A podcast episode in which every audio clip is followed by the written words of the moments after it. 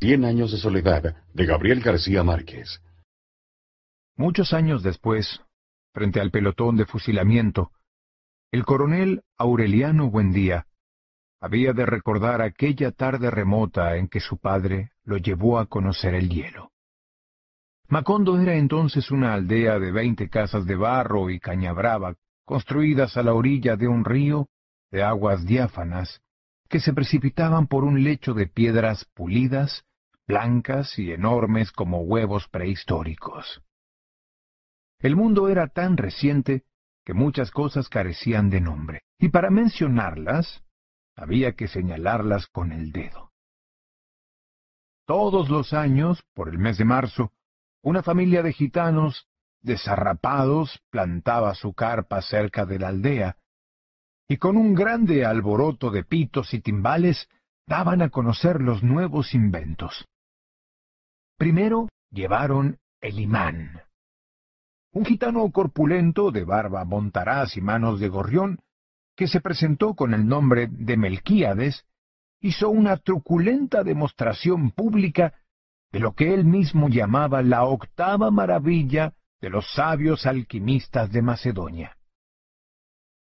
Fue de casa en casa arrastrando dos lingotes metálicos, y todo el mundo se espantó al ver que los calderos, las pailas, las tenazas y los zanafes se caían de su sitio, y las maderas crujían por la desesperación de los clavos y los tornillos tratando de desenclavarse, y aún los objetos perdidos desde hacía mucho tiempo aparecían por donde más se les había buscado y se arrastraban en desbandada turbulenta detrás de los fierros mágicos de Melquíades. Las cosas tienen vida propia, pregonaba el gitano con áspero acento. Todo es cuestión de despertarles el ánima. José Arcadio Buendía, cuya desaforada imaginación iba siempre más lejos que el ingenio de la naturaleza, y aún más allá del milagro y la magia, pensó que era posible servirse de aquella invención inútil para desentrañar el oro de la tierra. Melquíades, que era un hombre honrado, le previno. Para eso no sirve. Pero José Arcadio Buendía no creía en aquel tiempo en la honradez de los gitanos. Así que cambió su mulo y una partida de chivos por los dos lingotes imantados. Úrsula Iguarán, su mujer, que contaba con aquellos animales para ensanchar el desmedrado patrimonio doméstico, no consiguió disuadirlo. Muy pronto ha de sobrarnos oro para empedrar la casa, replicó su marido. Durante varios meses se empeñó en demostrar el acierto de sus conjeturas. Exploró palmo a palmo la región, inclusive el fondo del río, arrastrando los dos lingotes de hierro y recitando en voz alta el conjuro de Melquíades.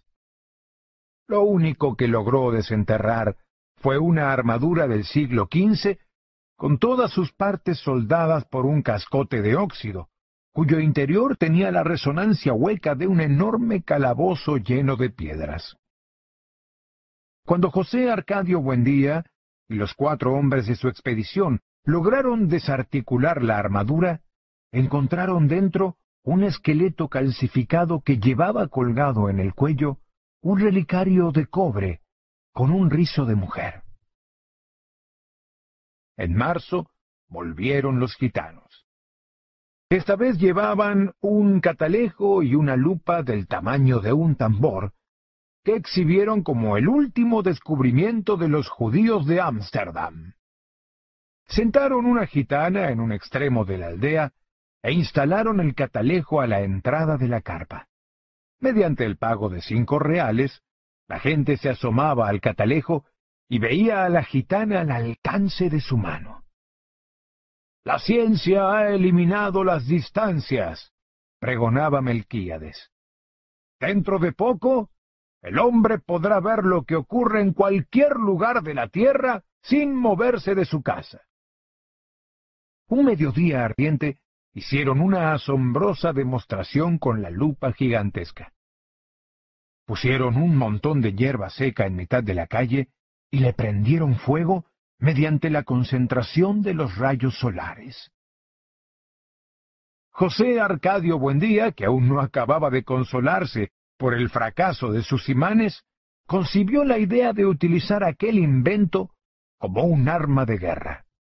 Melquíades otra vez trató de disuadirlo, pero terminó por aceptar los dos lingotes imantados y tres piezas de dinero colonial a cambio de la lupa. Úrsula lloró de consternación. Aquel dinero formaba parte de un cofre de monedas de oro que su padre había acumulado en toda una vida de privaciones y que ella había enterrado debajo de la cama en espera de una buena ocasión para invertirlas. José Arcadio Buendía no trató siquiera de consolarla, entregado por entero a sus experimentos tácticos con la abnegación de un científico y aun a riesgo de su propia vida. Tratando de demostrar los efectos de la lupa en la tropa enemiga, se expuso él mismo a la concentración de los rayos solares y sufrió quemaduras que se convirtieron en úlceras y tardaron mucho tiempo en sanar. Ante las protestas de su mujer, alarmada por tan peligrosa inventiva, estuvo a punto de incendiar la casa. Pasaba largas horas en su cuarto haciendo cálculos sobre las posibilidades estratégicas de su arma novedosa, hasta que logró componer un manual de una asombrosa claridad didáctica y un poder de convicción irresistible. Lo envió a las autoridades, acompañado de numerosos testimonios sobre sus experiencias y de varios pliegos de dibujos explicativos, al cuidado de un mensajero que atravesó la sierra, se extravió en pantanos desmesurados, remontó ríos tormentosos y estuvo a punto de perecer bajo el azote de las fieras, la desesperación y la peste antes de conseguir una ruta de enlace con las mulas del correo.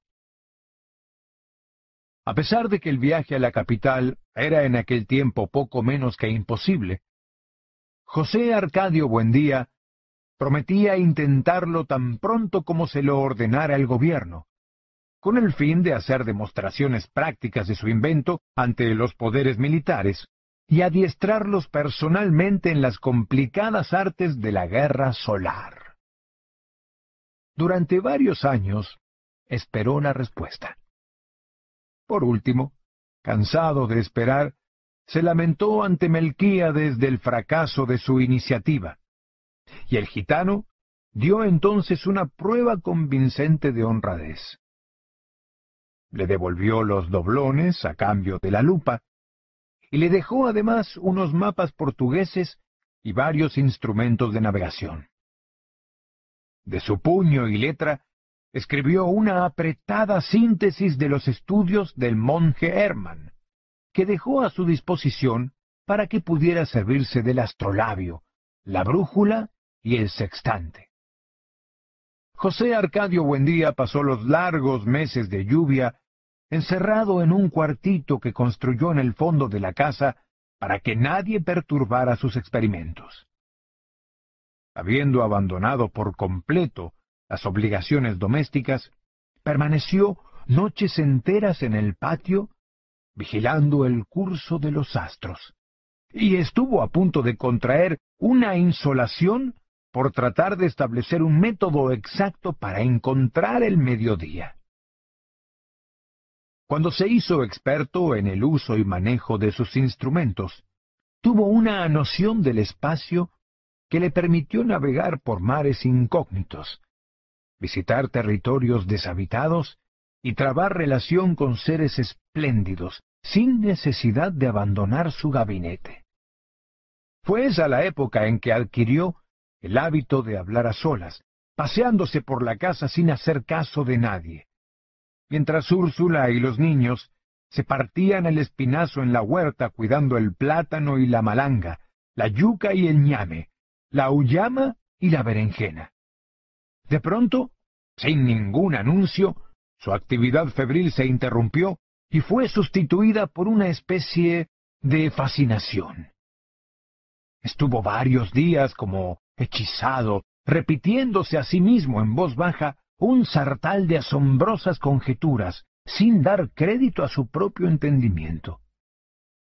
Por fin, un martes de diciembre, a la hora del almuerzo, soltó de un golpe toda la carga de su tormento.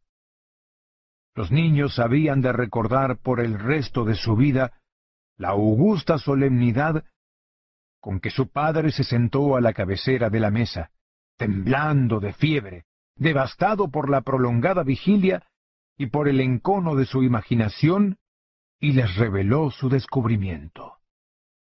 La tierra es redonda como una naranja. Úrsula perdió la paciencia. Si has de volverte loco, vuélvete tú solo, gritó. Pero no trates de inculcar a los niños tus ideas de gitano. José Arcadio Buendía, impasible, no se dejó amedrentar por la desesperación de su mujer, que en un rapto de cólera le destrozó el astrolabio contra el suelo. Construyó otro. Reunió en el cuartito a los hombres del pueblo y les demostró, con teorías que para todos resultaban incomprensibles, la posibilidad de regresar al punto de partida navegando siempre hacia el oriente. Toda la aldea estaba convencida de que José Arcadio Buendía había perdido el juicio, cuando llegó Melquíades a poner las cosas en su punto. Exaltó en público la inteligencia de aquel hombre que por pura especulación astronómica había construido una teoría ya comprobada en la práctica, aunque desconocida hasta entonces en Macondo, y como una prueba de su admiración, le hizo un regalo que había de ejercer una influencia terminante en el futuro de la aldea. Un laboratorio de alquimia. Para esa época, Alquíades había envejecido con una rapidez asombrosa. En sus primeros viajes parecía tener la misma edad de José Arcadio Buendía. Pero mientras éste conservaba su fuerza descomunal, que le permitía derribar un caballo agarrándolo por las orejas, el gitano parecía estragado por una dolencia tenaz. Era en realidad el resultado de múltiples y raras enfermedades contraídas en sus incontables viajes alrededor del mundo. Según él mismo le contó a José Arcadio Buendía, mientras lo ayudaba a montar el laboratorio, la muerte lo seguía a todas partes, husmeándole los pantalones, pero sin decidirse a darle el zarpazo final. Era un fugitivo de cuantas plagas y catástrofes habían flagelado al género humano. Sobrevivió a la pelagra en Persia, al escorbuto en el archipiélago de Malasia, a la lepra en Alejandría, al beriberi en el Japón, a la peste bubónica en Madagascar, al terremoto de Sicilia y a un naufragio multitudinario en el estrecho de Magallanes. Aquel ser prodigioso que decía poseer las claves de Nostradamus era un hombre lúgubre, envuelto en un aura triste, con una mirada asiática que parecía conocer el otro lado de las cosas. Usaba un sombrero grande y negro, como las alas extendidas de un cuervo, y un chaleco de terciopelo patinado por el verdín de los siglos. Pero a pesar de su inmensa sabiduría y de su ámbito misterioso, tenía un peso humano, una condición terrestre que lo mantenía enredado en los minúsculos problemas de la vida cotidiana. Se quejaba de dolencias de viejo, sufría por los más insignificantes percances económicos, y había dejado de reír desde hacía mucho tiempo, porque el escorbuto le había arrancado los dientes. El sofocante mediodía en que reveló sus secretos José Arcadio Buendía tuvo la certidumbre de que aquel era el principio de una grande amistad. Los niños se asombraron con sus relatos fantásticos. Aureliano, que no tenía entonces más de cinco años, había de recordarlo por el resto de su vida como lo vio aquella tarde, sentado contra la claridad metálica y reverberante de la ventana, alumbrando con su profunda voz de órgano los territorios más oscuros de la imaginación, mientras chorreaba por sus sienes la grasa derretida por el calor.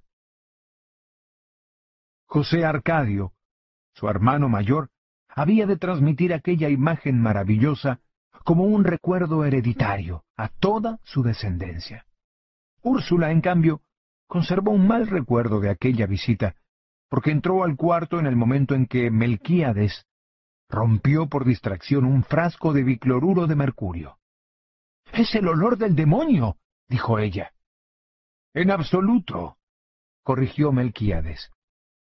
Está comprobado que el demonio tiene propiedades sulfúricas, y esto no es más que un poco de solimán. Siempre didáctico, hizo una sabia exposición sobre las virtudes diabólicas del cinabrio, pero Úrsula no le hizo caso, sino que se llevó los niños a rezar. Aquel olor mordiente quedaría para siempre en su memoria, vinculado al recuerdo de Melquíades. El rudimentario laboratorio, sin contar una profusión de cazuelas, embudos, retortas, filtros y coladores, estaba compuesto por un atanor primitivo, una probeta de cristal de cuello largo y angosto, imitación del huevo filosófico, y un destilador construido por los propios gitanos, según las descripciones modernas del alambique de tres brazos de María la judía. Además de estas cosas, Melquíades dejó muestras de los siete metales correspondientes a los siete planetas, las fórmulas de Moisés y Sósimo para el doblado del oro, y una serie de apuntes y dibujos sobre los procesos del gran magisterio, que permitían a quien supiera interpretarlos intentar la fabricación de la piedra filosofal. Seducido por la simplicidad de las fórmulas para doblar el oro, José Arcadio Buendía cortejó a Úrsula durante varias semanas, para que le permitiera desenterrar sus monedas coloniales y aumentarlas tantas veces como era posible subdividir el azogue. Úrsula cedió, como ocurría siempre, ante la inquebrantable obstinación de su marido. Entonces, José Arcadio Buendía echó treinta doblones en una cazuela, y los fundió con raspadura de cobre, oro pimente, azufre y plomo. Puso a hervir todo a fuego vivo en un caldero de aceite de ricino hasta obtener un jarabe espeso y pestilente, más parecido al caramelo vulgar que al oro magnífico. En azarosos y desesperados procesos de destilación, fundida con los siete metales planetarios, trabajada con el mercurio hermético y el vitriolo de Chipre, y vuelta a cocer en manteca de cerdo a falta de aceite de rábano, la preciosa herencia de Úrsula quedó reducida a un chicharrón carbonizado que no pudo ser desprendido del fondo del caldero. Cuando volvieron los gitanos, Úrsula había predispuesto contra ellos a toda la población. Pero la curiosidad pudo más que el temor. Porque aquella vez los gitanos recorrieron la aldea haciendo un ruido ensordecedor con toda clase de instrumentos músicos. Mientras el pregonero anunciaba la exhibición del más fabuloso hallazgo de los naciancenos.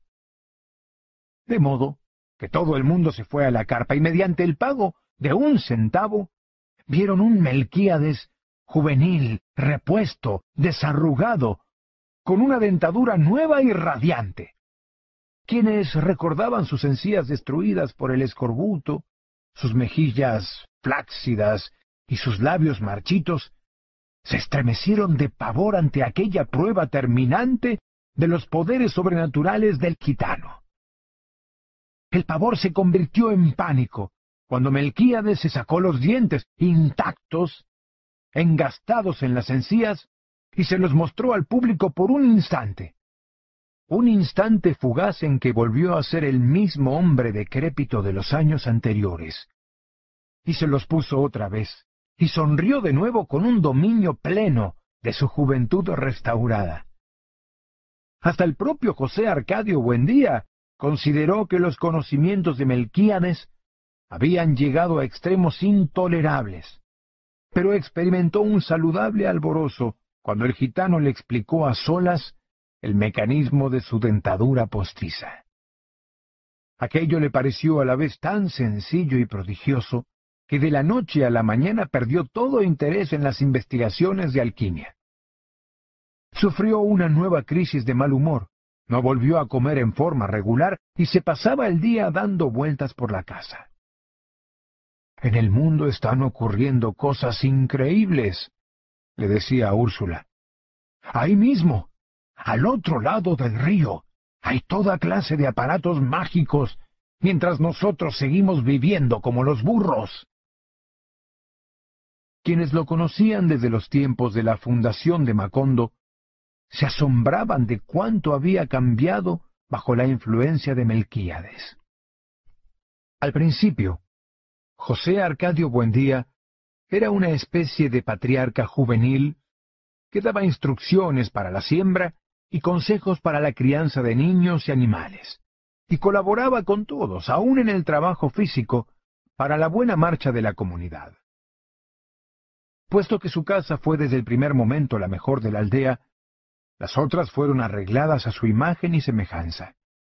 Tenía una salita amplia y bien iluminada, un comedor en forma de terraza con flores de colores alegres, dos dormitorios, un patio con un castaño gigantesco, un huerto bien plantado y un corral donde vivían en comunidad pacífica los chivos, los cerdos y las gallinas.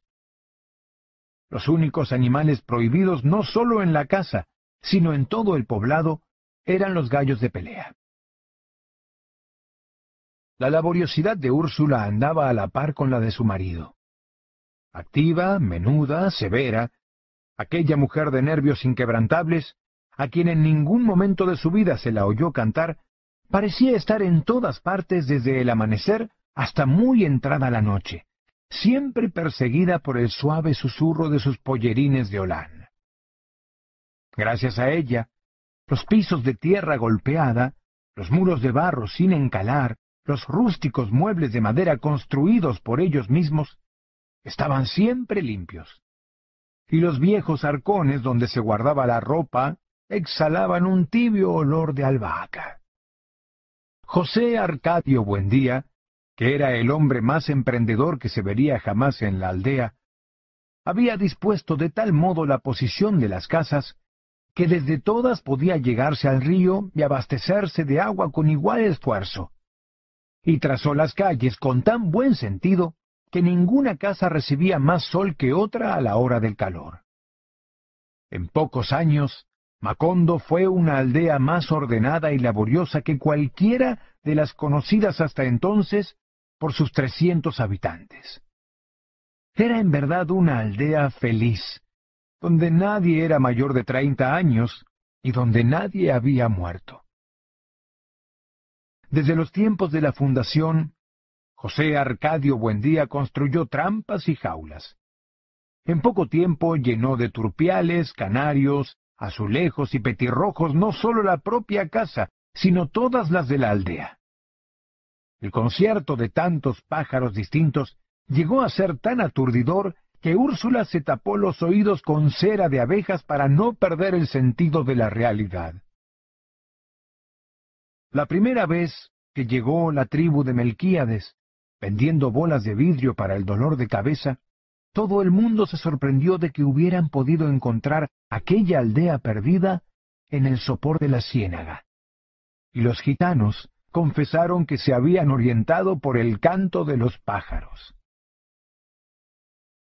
Aquel espíritu de iniciativa social desapareció en poco tiempo, arrastrado por la fiebre de los imanes, los cálculos astronómicos, los sueños de transmutación y las ansias de conocer las maravillas del mundo. De emprendedor y limpio, José Arcadio Buendía se convirtió en un hombre de aspecto holgazán, descuidado en el vestir, con una barba salvaje que Úrsula lograba cuadrar a duras penas con un cuchillo de cocina. No faltó quien lo considerara víctima de algún extraño sortilegio.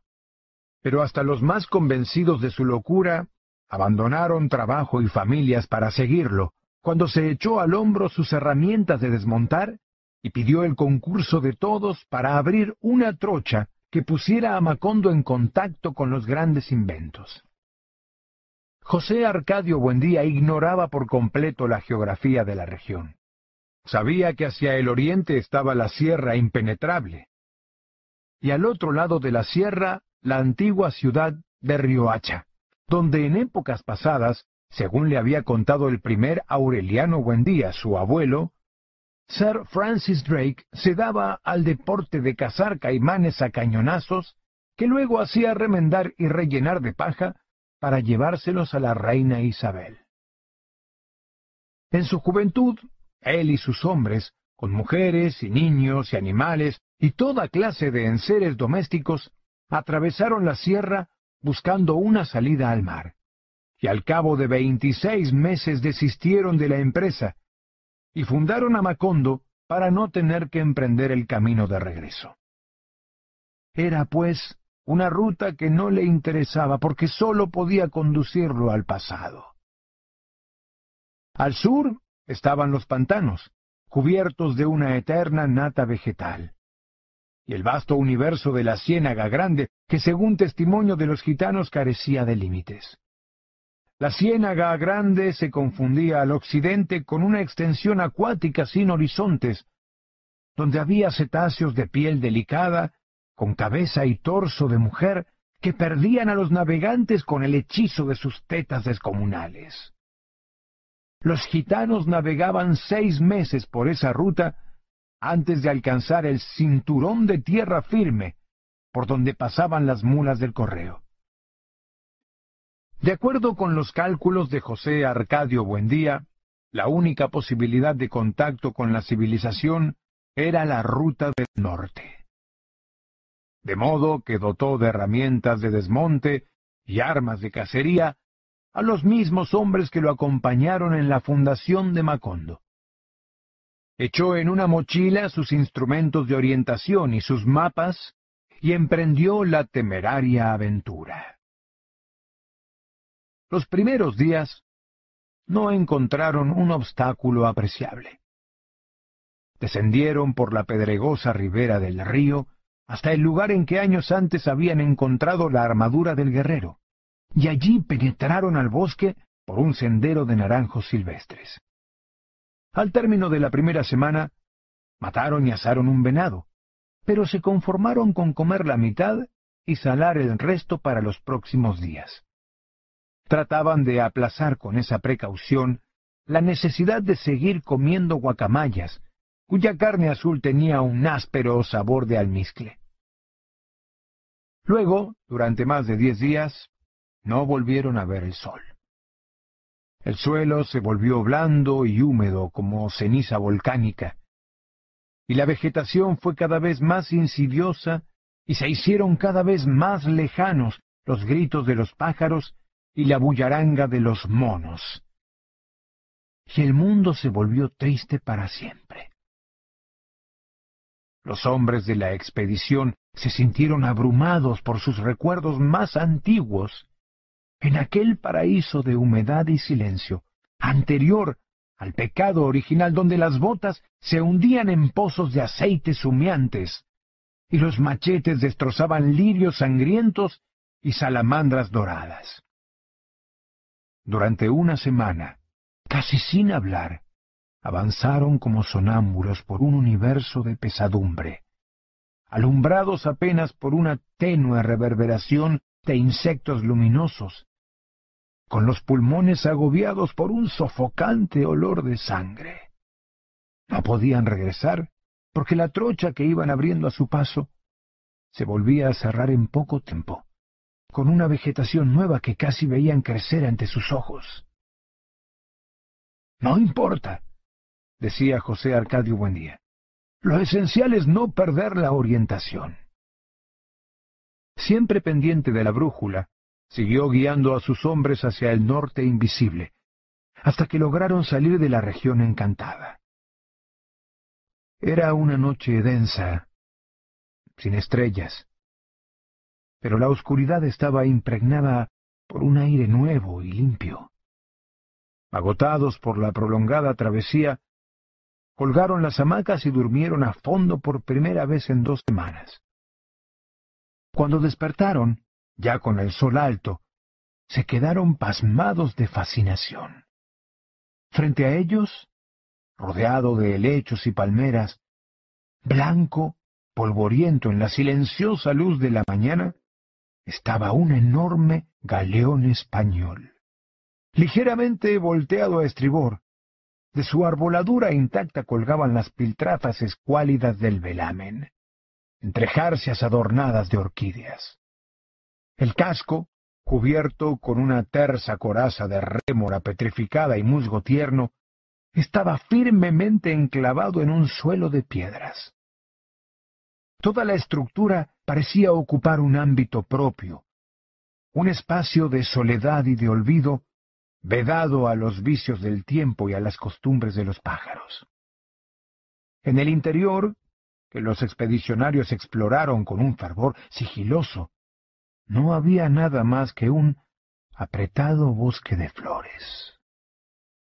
El hallazgo del galeón, indicio de la proximidad del mar, quebrantó el ímpetu de José Arcadio Buendía. Consideraba como una burla de su travieso destino haber buscado el mar sin encontrarlo, al precio de sacrificios y penalidades sin cuento, y haberlo encontrado entonces sin buscarlo, atravesado en su camino como un obstáculo insalvable. Muchos años después, el coronel Aureliano Buendía volvió a atravesar la región, cuando era ya una ruta regular del correo, y lo único que encontró de la nave fue el costillar carbonizado en medio de un campo de amapolas. Solo entonces, convencido de que aquella historia no había sido un engendro de la imaginación de su padre, se preguntó cómo había podido el galeón adentrarse hasta ese punto en tierra firme.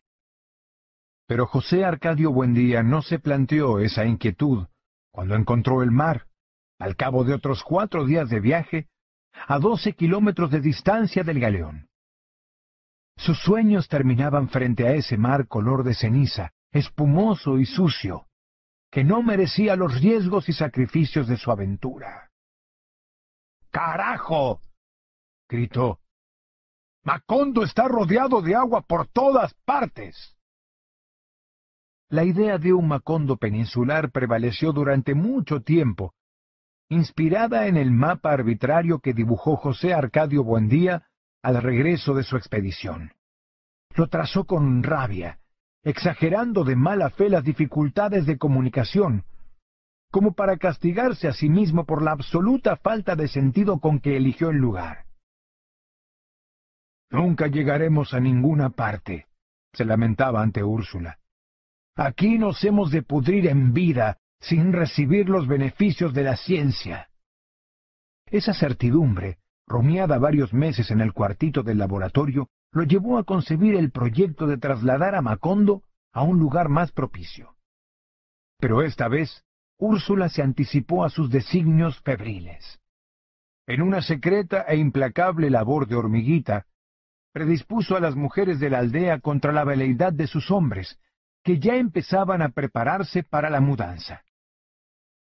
José Arcadio Buendía no supo en qué momento ni en virtud de qué fuerzas adversas, sus planes se fueron enredando en una maraña de pretextos, contratiempos y evasivas, hasta convertirse en pura y simple ilusión. Úrsula lo observó con una atención inocente, y hasta sintió por él un poco de piedad, la mañana en que lo encontró en el cuartito del fondo, comentando entre dientes sus sueños de mudanza, mientras colocaba en sus cajas originales las piezas del laboratorio. Lo dejó terminar. Lo dejó clavar las cajas y poner sus iniciales encima con un hisopo entintado, sin hacerle ningún reproche, pero sabiendo, ya que él sabía, porque se lo oyó decir en sus sordos monólogos, que los hombres del pueblo no lo secundarían en su empresa. Solo cuando empezó a desmontar la puerta del cuartito, Úrsula se atrevió a preguntarle por qué lo hacía, y él le contestó con una cierta amargura. Puesto que nadie quiere irse, nos iremos solos. Úrsula no se alteró. No nos iremos, dijo. Aquí nos quedamos porque aquí hemos tenido un hijo. Todavía no tenemos un muerto, dijo él. Uno no es de ninguna parte mientras no tenga un muerto bajo la tierra. Úrsula replicó con una suave firmeza. Si es necesario que yo me muera para que se queden aquí, me muero. José Arcadio Buendía no creyó que fuera tan rígida la voluntad de su mujer.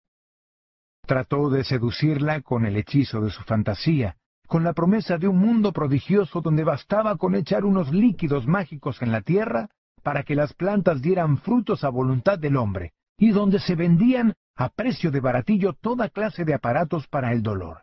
Pero Úrsula fue insensible a su clarividencia. En vez de andar pensando en tus alocadas novelerías, debes ocuparte de tus hijos, replicó. Míralos como están, abandonados a la buena de Dios igual que los burros. José Arcadio Buendía tomó al pie de la letra las palabras de su mujer. Miró a través de la ventana y vio a los dos niños descalzos en la huerta soleada, y tuvo la impresión de que sólo en aquel instante habían empezado a existir, concebidos por el conjuro de Úrsula. Algo ocurrió entonces en su interior. Algo misterioso y definitivo que lo desarraigó de su tiempo actual y lo llevó a la deriva por una región inexplorada de los recuerdos. Mientras Úrsula seguía barriendo la casa que ahora estaba segura de no abandonar en el resto de su vida, él permaneció contemplando a los niños con mirada absorta, hasta que los ojos se le humedecieron y se los secó con el dorso de la mano, y exhaló un hondo suspiro de resignación. Bueno, dijo, diles que vengan a ayudarme a sacar las cosas de los cajones. José Arcadio, el mayor de los niños, había cumplido catorce años. Tenía la cabeza cuadrada, el pelo hirsuto y el carácter voluntarioso de su padre. Aunque llevaba el mismo impulso de crecimiento y fortaleza física, ya desde entonces era evidente que carecía de imaginación. Fue concebido y dado a luz durante la penosa travesía de la sierra, antes de la fundación de Macondo, y sus padres dieron gracias al cielo al comprobar que no tenía ningún órgano de animal. Aureliano, el primer ser humano que nació en Macondo, iba a cumplir seis años en marzo. Era silencioso y retraído. Había llorado en el vientre de su madre, y nació con los ojos abiertos. Mientras le cortaban el ombligo, movía la cabeza de un lado a otro reconociendo las cosas del cuarto, y examinaba el rostro de la gente con una curiosidad sin asombro. Luego, indiferente a quienes se acercaban a conocerlo, mantuvo la atención concentrada en el techo de palma que parecía a punto de derrumbarse bajo la tremenda presión de la lluvia. Úrsula no volvió a acordarse de la intensidad de esa mirada hasta un día en que el pequeño Aureliano, a la edad de tres años, entró a la cocina en el momento en que ella retiraba del fogón y ponía en la mesa una olla de caldo hirviendo. El niño, perplejo en la puerta, dijo, Se va a caer. La olla estaba bien puesta en el centro de la mesa, pero tan pronto como el niño hizo el anuncio, inició un movimiento irrevocable hacia el borde, como impulsada por un dinamismo interior, y se despedazó en el suelo. Úrsula, alarmada, le contó el episodio a su marido, pero éste lo interpretó como un fenómeno natural. Así fue siempre, ajeno a la existencia de sus hijos. En parte porque consideraba la infancia como un período de insuficiencia mental, y en parte porque siempre estaba demasiado absorto en sus propias especulaciones quiméricas. Pero desde la tarde en que llamó a los niños para que lo ayudaran a desempacar las cosas del laboratorio, les dedicó sus horas mejores. En el cuartito apartado, cuyas paredes se fueron llenando poco a poco de mapas inverosímiles y gráficos fabulosos, les enseñó a leer y escribir y a sacar cuentas, y les habló de las maravillas del mundo no sólo hasta donde le alcanzaban sus conocimientos, sino forzando a extremos increíbles los límites de su imaginación. Fue así como los niños terminaron por aprender que en el extremo meridional del África había hombres tan inteligentes y pacíficos que su único entretenimiento era sentarse a pensar, y que era posible atravesar a pie el mar Egeo saltando de isla en isla hasta el puerto de Salónica. Aquellas alucinantes sesiones quedaron de tal modo impresas en la memoria de los niños que muchos años más tarde, un segundo antes de que el oficial de los ejércitos regulares diera la orden de fuego al pelotón de fusilamiento, el coronel Aureliano Buendía volvió a vivir la tibia tarde de marzo en que su padre interrumpió la lección de física, y se quedó fascinado con la mano en el aire y los ojos inmóviles, oyendo a la distancia los pífanos y tambores y sonajas de los gitanos, que una vez más llegaban a la aldea pregonando el último y asombroso descubrimiento de los sabios de Memphis. Eran gitanos nuevos. Hombres y mujeres jóvenes que sólo conocían su propia lengua. Ejemplares hermosos de piel aceitada y manos inteligentes, cuyos bailes y músicas sembraron en las calles un pánico de alborotada alegría, con sus loros pintados de todos los colores que recitaban romanzas italianas y la gallina que ponía un centenar de huevos de oro al son de la pandereta, y el mono amaestrado que adivinaba el pensamiento, y la máquina múltiple que servía al mismo tiempo para pegar botones y bajar la fiebre, y el aparato para olvidar los malos recuerdos, y el emplasto para perder el tiempo, y un millar de invenciones más tan ingeniosas e insólitas, que José Arcadio Buendía hubiera querido inventar la máquina de la memoria para poder acordarse de todas. En un instante transformaron la aldea. Los habitantes de Macondo se encontraron de pronto perdidos en sus propias calles, aturdidos por la feria multitudinaria. Llevando un niño de cada mano para no perderlos en el tumulto, tropezando con saltimbanquis de dientes acorazados de oro y malabaristas de seis brazos, sofocado por el confuso aliento de estiércol y sándalo que exhalaba la muchedumbre, José Arcadio Buendía andaba como un loco buscando a Melquíades por todas partes, para que le revelara los infinitos secretos de aquella pesadilla fabulosa. Se dirigió a varios gitanos que no entendieron su lengua. Por último, Llegó hasta el lugar donde Melquíades solía plantar su tienda, y encontró un armenio taciturno que anunciaba en castellano un jarabe para hacerse invisible. Se había tomado de un golpe una copa de la sustancia ambarina, cuando José Arcadio Buendía se abrió paso a empujones por entre el grupo absorto que presenciaba el espectáculo y alcanzó a hacer la pregunta. El gitano lo envolvió en el clima atónito de su mirada, antes de convertirse en un charco de alquitrán pestilente y humeante, sobre el cual quedó flotando la resonancia de su respuesta. Melquíades murió. Aturdido por la noticia, José Arcadio Buendía permaneció inmóvil, tratando de sobreponerse a la aflicción, hasta que el grupo se dispersó reclamando por otros artificios el charco del armenio taciturno se evaporó por completo. Más tarde, otros gitanos le confirmaron que, en efecto, Melquíades había sucumbido a las fiebres en los médanos de Singapur, y su cuerpo había sido arrojado en el lugar más profundo del mar de Java. A los niños no les interesó la noticia. Estaban obstinados en que su padre los llevara a conocer la portentosa novedad de los sabios de Memphis, anunciada a la entrada de una tienda que, según decían, perteneció al rey Salomón. Tanto insistieron que José Arcadio Buendía pagó los treinta reales y los condujo hasta el centro de la carpa, donde había un gigante de torso peludo y cabeza rapada, con un anillo de cobre en la nariz y una pesada cadena de hierro en el tobillo, custodiando un cofre de pirata. Al ser destapado por el gigante, el cofre dejó escapar un aliento glacial. Dentro sólo había un enorme bloque transparente, con infinitas agujas internas en las cuales se despedazaba en estrellas de colores la claridad del crepúsculo. Desconcertado, sabiendo que los niños esperaban una explicación inmediata, José Arcadio Buendía se atrevió a murmurar. Es el diamante más grande del mundo. No, corrigió el gitano. Es hielo. José Arcadio Buendía, sin entender, extendió la mano hacia el témpano. Pero el gigante se la apartó. Cinco reales más para tocarlo, dijo.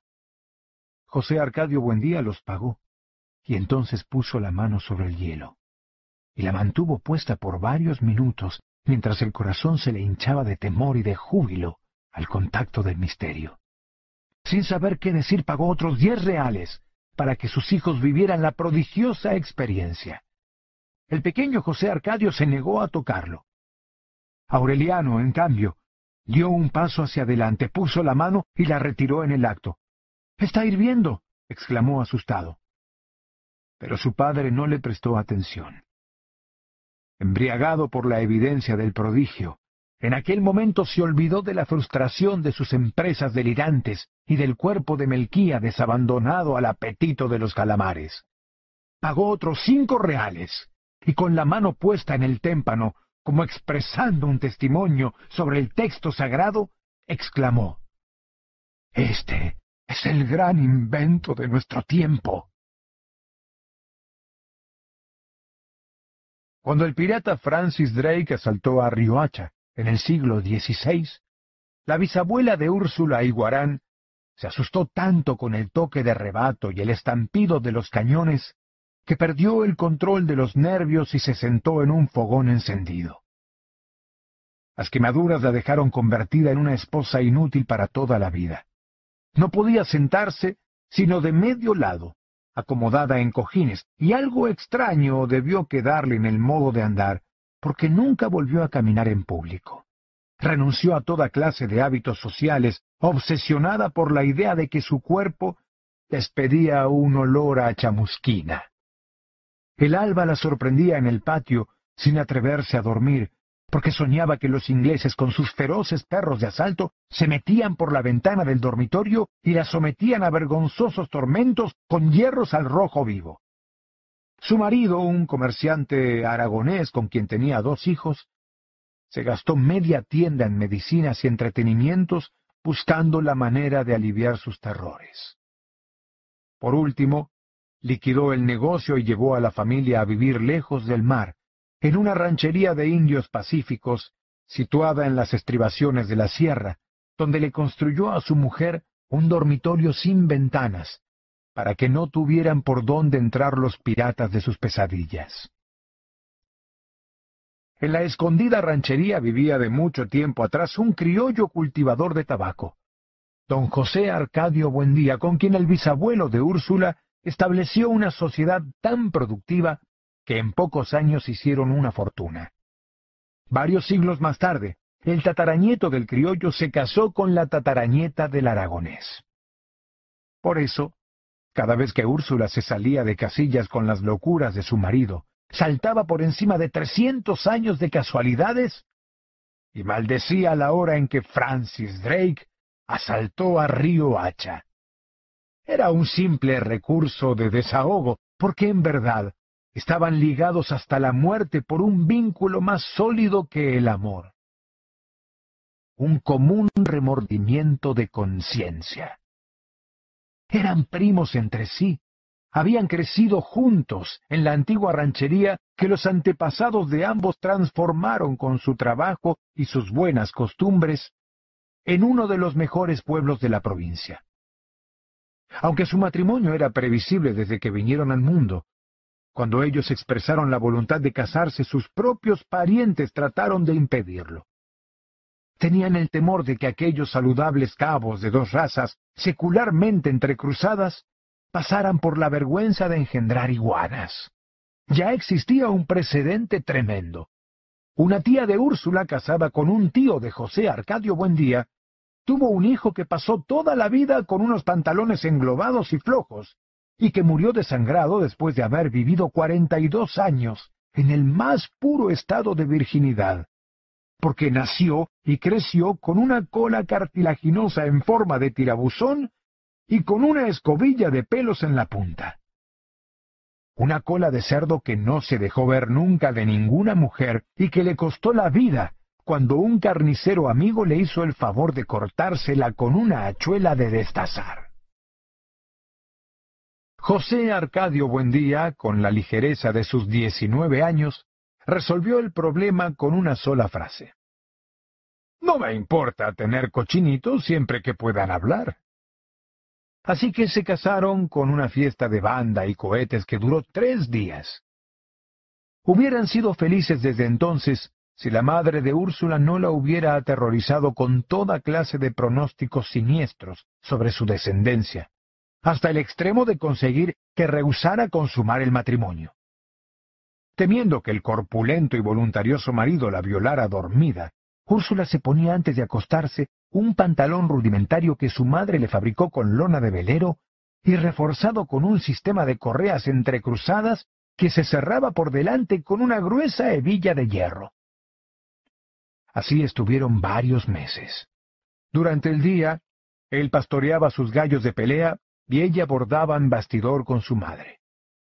Durante la noche, forcejeaban varias horas con una ansiosa violencia que ya parecía un sustituto del acto de amor, hasta que la intuición popular olfateó que algo irregular estaba ocurriendo y soltó el rumor de que Úrsula seguía virgen un año después de casada, porque su marido era impotente.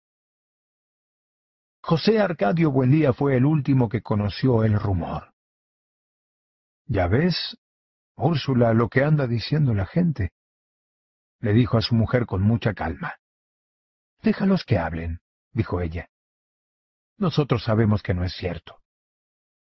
De modo que la situación siguió igual por otros seis meses, hasta el domingo trágico en que José Arcadio Buendía le ganó una pelea de gallos a Prudencio Aguilar. Furioso, exaltado por la sangre de su animal, el perdedor se apartó de José Arcadio Buendía para que toda la gallera pudiera oír lo que iba a decirle. Te felicito, gritó. A ver si por fin ese gallo le hace el favor a tu mujer. José Arcadio Buendía, sereno, recogió su gallo. Vuelvo enseguida, dijo a todos, y luego a Prudencio Aguilar. Y tú, anda a tu casa y ármate, porque te voy a matar. Diez minutos después volvió con la lanza cebada de su abuelo. En la puerta de la gallera donde se había concentrado medio pueblo, Prudencio Aguilar lo esperaba. No tuvo tiempo de defenderse. La lanza de José Arcadio Buendía, arrojada con la fuerza de un toro y con la misma dirección certera con que el primer Aureliano Buendía exterminó a los tigres de la región, le atravesó la garganta. Esa noche, mientras se velaba el cadáver en la gallera, José Arcadio Buendía entró en el dormitorio cuando su mujer se estaba poniendo el pantalón de castidad. Blandiendo la lanza frente a ella le ordenó, Quítate eso. Úrsula no puso en duda la decisión de su marido. Tú serás responsable de lo que pase, murmuró. José Arcadio Buendía clavó la lanza en el piso de tierra. Si has de parir iguanas, criaremos iguanas, dijo pero no habrá más muertos en este pueblo por culpa tuya. Era una buena noche de junio, fresca y con luna, y estuvieron despiertos y retosando en la cama hasta el amanecer, indiferentes al viento que pasaba por el dormitorio, cargado con el llanto de los parientes de Prudencio Aguilar. El asunto fue clasificado como un duelo de honor pero a ambos les quedó un malestar en la conciencia. Una noche en que no podía dormir, Úrsula salió a tomar agua en el patio y vio a Prudencio Aguilar junto a la tinaja. Estaba lívido, con una expresión muy triste, tratando de cegar con un tapón de esparto el hueco de su garganta. No le produjo miedo, sino lástima. Volvió al cuarto a contarle a su esposo lo que había visto, pero él no le hizo caso. Los muertos no salen, dijo. Lo que pasa es que no podemos con el peso de la conciencia. Dos noches después, Úrsula volvió a ver a Prudencio Aguilar en el baño, lavándose con el tapón de esparto la sangre cristalizada del cuello. Otra noche lo vio paseándose bajo la lluvia. José Arcadio Buendía, fastidiado por las alucinaciones de su mujer, salió al patio armado con la lanza. Allí estaba el muerto con su expresión triste. Vete al carajo, le gritó José Arcadio Buendía. Cuantas veces regreses volveré a matarte. Prudencio Aguilar no se fue, ni José Arcadio Buendía se atrevió a arrojar la lanza. Desde entonces no pudo dormir bien. Lo atormentaba la inmensa desolación con que el muerto lo había mirado desde la lluvia, la honda nostalgia con que añoraba a los vivos, la ansiedad con que registraba la casa, buscando el agua para mojar su tapón de esparto. Debe estar sufriendo mucho, le decía a Úrsula. Se ve que está muy solo. Ella estaba tan conmovida que la próxima vez que vio al muerto destapando las ollas de la hornilla, comprendió lo que buscaba. Y desde entonces le puso tazones de agua por toda la casa. Una noche en que lo encontró lavándose las heridas en su propio cuarto, José Arcadio Buendía no pudo resistir más. Está bien, Prudencio, le dijo. Nos iremos de este pueblo, lo más lejos que podamos y no regresaremos jamás. Ahora vete tranquilo. Fue así como emprendieron la travesía de la sierra. Varios amigos de José Arcadio Buendía, jóvenes como él, embullados con la aventura, desmantelaron sus casas y cargaron con sus mujeres y sus hijos hacia la tierra que nadie les había prometido. Antes de partir, José Arcadio Buendía enterró la lanza en el patio y degolló uno tras otro sus magníficos gallos de pelea, confiando en que en esa forma le daba un poco de paz a Prudencio Aguilar. Lo único que se llevó Úrsula fue un baúl con sus ropas de recién casada, unos pocos útiles domésticos y el cofrecito con las piezas de oro que heredó de su padre. No se trazaron un itinerario definido, solamente procuraban viajar en sentido contrario al camino de Río Hacha para no dejar ningún rastro ni encontrar gente conocida. Fue un viaje absurdo. A los catorce meses, con el estómago estragado por la carne de mico y el caldo de culebras, Úrsula dio a luz un hijo con todas sus partes humanas. Había hecho la mitad del camino en una hamaca colgada de un palo que dos hombres llevaban en hombros, porque la hinchazón le desfiguró las piernas y las varices se le reventaban como burbujas. Aunque daba lástima verlos con los vientres templados y los ojos lánguidos, los niños resistieron el viaje mejor que sus padres y la mayor parte del tiempo les resultó divertido.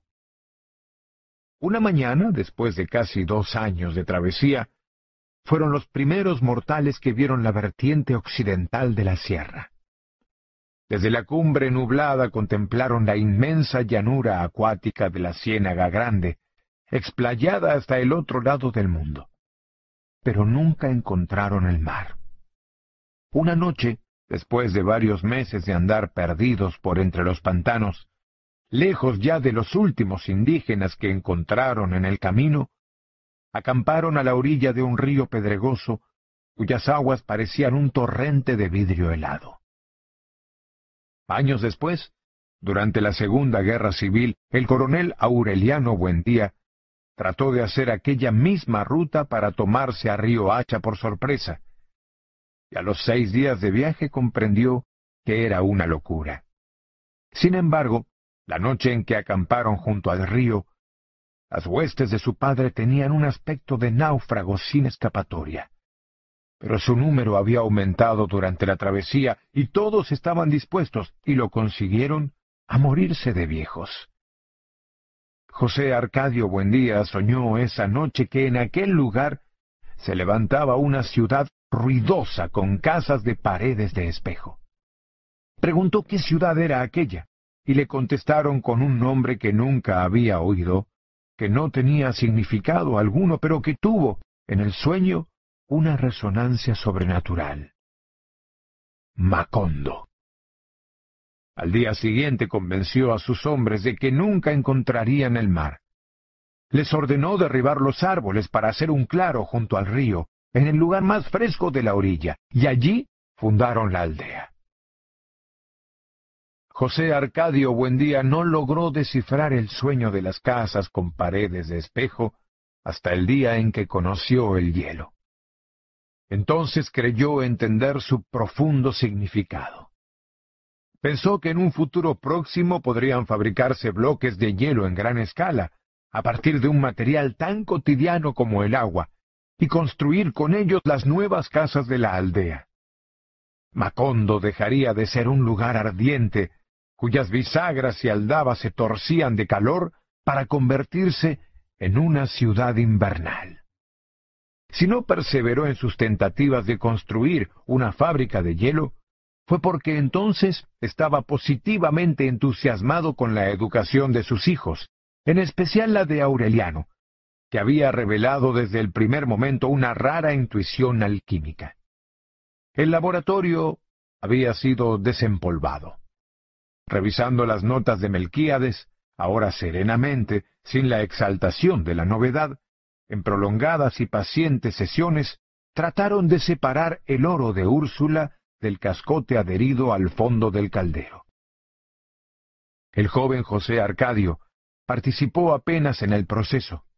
Mientras su padre sólo tenía cuerpo y alma para el atanor, el voluntarioso primogénito que siempre fue demasiado grande para su edad, se convirtió en un adolescente monumental. Cambió de voz, el bozo se le pobló de un bello incipiente. Una noche Úrsula entró en el cuarto cuando él se quitaba la ropa para dormir y experimentó un confuso sentimiento de vergüenza y piedad. Era el primer hombre que veía desnudo después de su esposo, y estaba tan bien equipado para la vida que le pareció anormal. Úrsula, encinta por tercera vez, vivió de nuevo sus terrores de recién casada. Por aquel tiempo iba a la casa una mujer alegre, deslenguada, provocativa, que ayudaba en los oficios domésticos y sabía leer el porvenir en la baraja. Úrsula le habló de su hijo. Pensaba que su desproporción era algo tan desnaturalizado como la cola de cerdo del primo. La mujer soltó una risa expansiva que repercutió en toda la casa como un reguero de vidrio. Al contrario, dijo, será feliz. Para confirmar su pronóstico, llevó los naipes a la casa pocos días después y se encerró con José Arcadio en un depósito de granos contiguo a la cocina. Colocó las barajas con mucha calma en un viejo mesón de carpintería, hablando de cualquier cosa, mientras el muchacho esperaba cerca de ella, más aburrido que intrigado. De pronto, extendió la mano y lo tocó. ¡Qué bárbaro! dijo, sinceramente asustada, y fue todo lo que pudo decir. José Arcadio sintió que los huesos se le llenaban de espuma, que tenía un miedo lánguido y unos terribles deseos de llorar. La mujer no le hizo ninguna insinuación pero José Arcadio la siguió buscando toda la noche en el olor de humo que ella tenía en las axilas, que se le quedó metido debajo del pellejo. Quería estar con ella en todo momento, quería que ella fuera su madre, que nunca salieran del granero y que le dijera qué bárbaro y que lo volviera a tocar y a decirle qué bárbaro. Un día no pudo soportar más y fue a buscarla a su casa. Hizo una visita formal, incomprensible, sentado en la sala sin pronunciar una palabra. En ese momento no la deseó. La encontraba distinta, enteramente ajena a la imagen que inspiraba su olor, como si fuera otra. Tomó el café y abandonó la casa deprimido. Esa noche, en el espanto de la vigilia, la volvió a desear con una ansiedad brutal. Pero entonces no la quería como era en el granero, sino como había sido aquella tarde. Días después, de un modo intempestivo, la mujer lo llamó a su casa, donde estaba sola con su madre, y lo hizo entrar en el dormitorio con el pretexto de enseñarle un truco de barajas. Entonces lo tocó con tanta libertad que él sufrió una desilusión después del estremecimiento inicial y experimentó más miedo que placer. Ella le pidió que esa noche fuera a buscarla. Él estuvo de acuerdo, por salir del paso, sabiendo que no sería capaz de ir. Pero esa noche, en la cama ardiente, comprendió que tenía que ir a buscarla aunque no fuera capaz. Se vistió a tientas, oyendo en la oscuridad la reposada respiración de su hermano, la tos seca de su padre en el cuarto vecino, el asma de las gallinas en el patio, el zumbido de los mosquitos, el bombo de su corazón y el desmesurado bullicio del mundo que no había advertido hasta entonces. Y salió a la calle dormida. Deseaba de todo corazón que la puerta estuviera atrancada y no simplemente ajustada, como ella le había prometido. Pero estaba abierta. La empujó con la punta de los dedos y los goznes soltaron un quejido lúgubre y articulado que tuvo una resonancia helada en sus entrañas. Desde el instante en que entró, de medio lado y tratando de no hacer ruido, sintió el olor. Todavía estaba en la salita donde los tres hermanos de la mujer colgaban las hamacas en posiciones que él ignoraba y que no podía determinar en las tinieblas, así que le faltaba atravesarla a tientas, empujar la puerta del dormitorio y orientarse allí de tal modo que no fuera a equivocarse de cama. Lo consiguió. Tropezó con los hicos de las hamacas, que estaban más bajas de lo que él había supuesto, y un hombre que roncaba hasta entonces se revolvió en el sueño y dijo con una especie de desilusión. Era miércoles. Cuando empujó la puerta del dormitorio, no pudo impedir que raspara el desnivel del piso. De pronto, en la oscuridad absoluta, comprendió con una irremediable nostalgia que estaba completamente desorientado.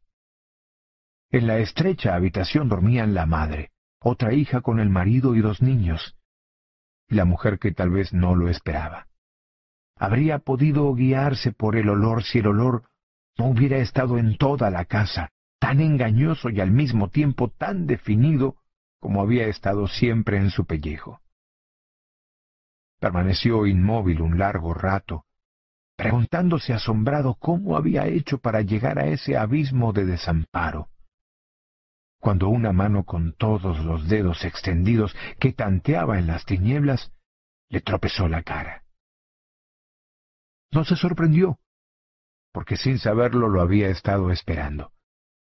Entonces se confió a aquella mano y en un terrible estado de agotamiento se dejó llevar hasta un lugar sin formas, donde le quitaron la ropa y lo zarandearon como un costal de papas y lo voltearon al derecho y al revés, en una oscuridad insondable en la que le sobraban los brazos, donde ya no olía más a mujer, sino a amoníaco, y donde trataba de acordarse del rostro de ella, y se encontraba con el rostro de Úrsula, confusamente consciente de que estaba haciendo algo que desde hacía mucho tiempo deseaba que se pudiera hacer, pero que nunca se había imaginado que en realidad se pudiera hacer, sin saber cómo lo estaba haciendo, porque no sabía dónde estaban los pies y dónde la cabeza, ni los pies de quién ni la cabeza de quién, y sintiendo que no podía resistir más el rumor glacial de sus riñones y el aire de sus tripas, y el miedo y el ansia atolondrada de huir y al mismo tiempo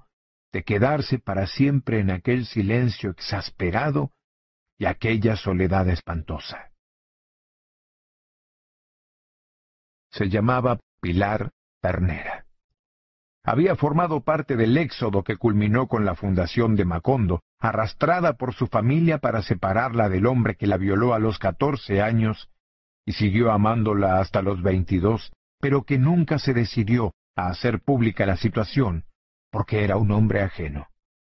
Le prometió seguirla hasta el fin del mundo, pero más tarde, cuando arreglara sus asuntos y ella se había cansado de esperarlo identificándolo siempre con los hombres altos y bajos, rubios y morenos que las barajas le prometían por los caminos de la tierra y los caminos del mar, para dentro de tres días, tres meses o tres años. Había perdido en la espera la fuerza de los muslos, la dureza de los senos, el hábito de la ternura, pero conservaba intacta la locura del corazón. Trastornado por aquel juguete prodigioso, José Arcadio buscó su rastro todas las noches a través del laberinto del cuarto. En cierta ocasión encontró la puerta atrancada y tocó varias veces. Sabiendo que si había tenido el arresto de tocar la primera vez, tenía que tocar hasta la última. Y al cabo de una espera interminable, ella le abrió la puerta. Durante el día, derrumbándose de sueño, gozaba en secreto con los recuerdos de la noche anterior. Pero cuando ella entraba en la casa, alegre, indiferente, dicharachera, él no tenía que hacer ningún esfuerzo para disimular su tensión, porque aquella mujer cuya risa explosiva espantaba a las palomas no tenía nada que ver con el poder invisible que le enseñaba a respirar hacia adentro y a controlar los golpes del corazón, y le había permitido entender por qué los hombres le tienen miedo a la muerte. Estaba tan ensimismado que ni siquiera comprendió la alegría de todos cuando su padre y su hermano alborotaron la casa con la noticia de que habían logrado vulnerar el cascote metálico y separar el oro de Úrsula.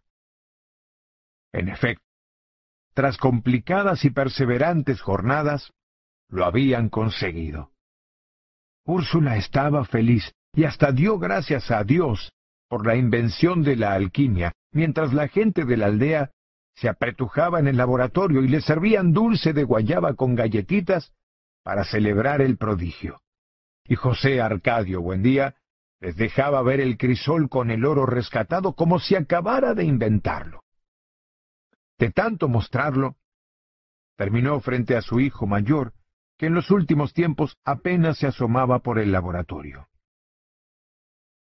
Puso frente a sus ojos el mazacote seco y amarillento y le preguntó, ¿Qué te parece?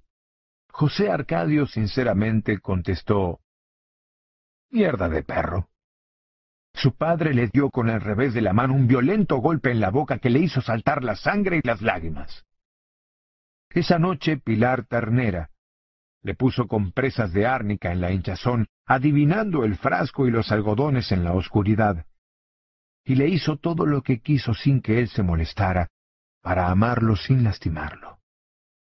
Lograron tal estado de intimidad que un momento después, sin darse cuenta, estaban hablando en murmullos. Quiero estar solo contigo, decía él. Un día de estos le cuento todo a todo el mundo y se acaban los escondrijos. Ella no trató de apaciguarlo. Sería muy bueno, dijo. Si estamos solos, dejamos la lámpara encendida para vernos bien, y yo puedo gritar todo lo que quiera sin que nadie tenga que meterse, y tú me dices en la oreja todas las porquerías que se te ocurran. Esta conversación, el rencor mordiente que sentía contra su padre y la inminente posibilidad del amor desaforado, le inspiraron una serena valentía. De un modo espontáneo, sin ninguna preparación, le contó todo a su hermano. Al principio el pequeño Aureliano solo comprendía el riesgo, la inmensa posibilidad de peligro que implicaban las aventuras de su hermano, pero no lograba concebir la fascinación del objetivo. Poco a poco se fue contaminando de ansiedad. Se hacía contar las minuciosas peripecias, se identificaba con el sufrimiento y el gozo del hermano, se sentía asustado y feliz. Lo esperaba despierto hasta el amanecer, en la cama solitaria que parecía tener una estera de brasas, y seguían hablando sin sueño hasta la hora de levantarse, de modo que muy pronto padecieron ambos la misma somnolencia, sintieron el mismo desprecio por la alquimia y la sabiduría de su padre, y se refugiaron en la soledad. Estos niños andan como surumbáticos, decía Úrsula. Deben tener lombrices. Les preparó una repugnante pócima de paico machacado que ambos bebieron con imprevisto estoicismo, y se sentaron al mismo tiempo en sus vacinillas once veces en un solo día, y expulsaron unos parásitos rosados que mostraron a todos con gran júbilo, porque les permitieron desorientar a Úrsula en cuanto al origen de sus distraimientos y languideces. Aureliano no sólo podía entonces entender, sino que podía vivir como cosa propia las experiencias de su hermano, porque en una ocasión en que éste explicaba con muchos pormenores el mecanismo del amor, lo interrumpió para preguntarle, ¿qué se siente? José Arcadio le dio una respuesta inmediata. Es como un temblor de tierra.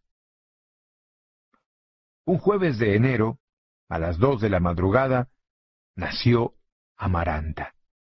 Antes de que nadie entrara en el cuarto, Úrsula la examinó minuciosamente. Era liviana y acuosa como una lagartija, pero todas sus partes eran humanas.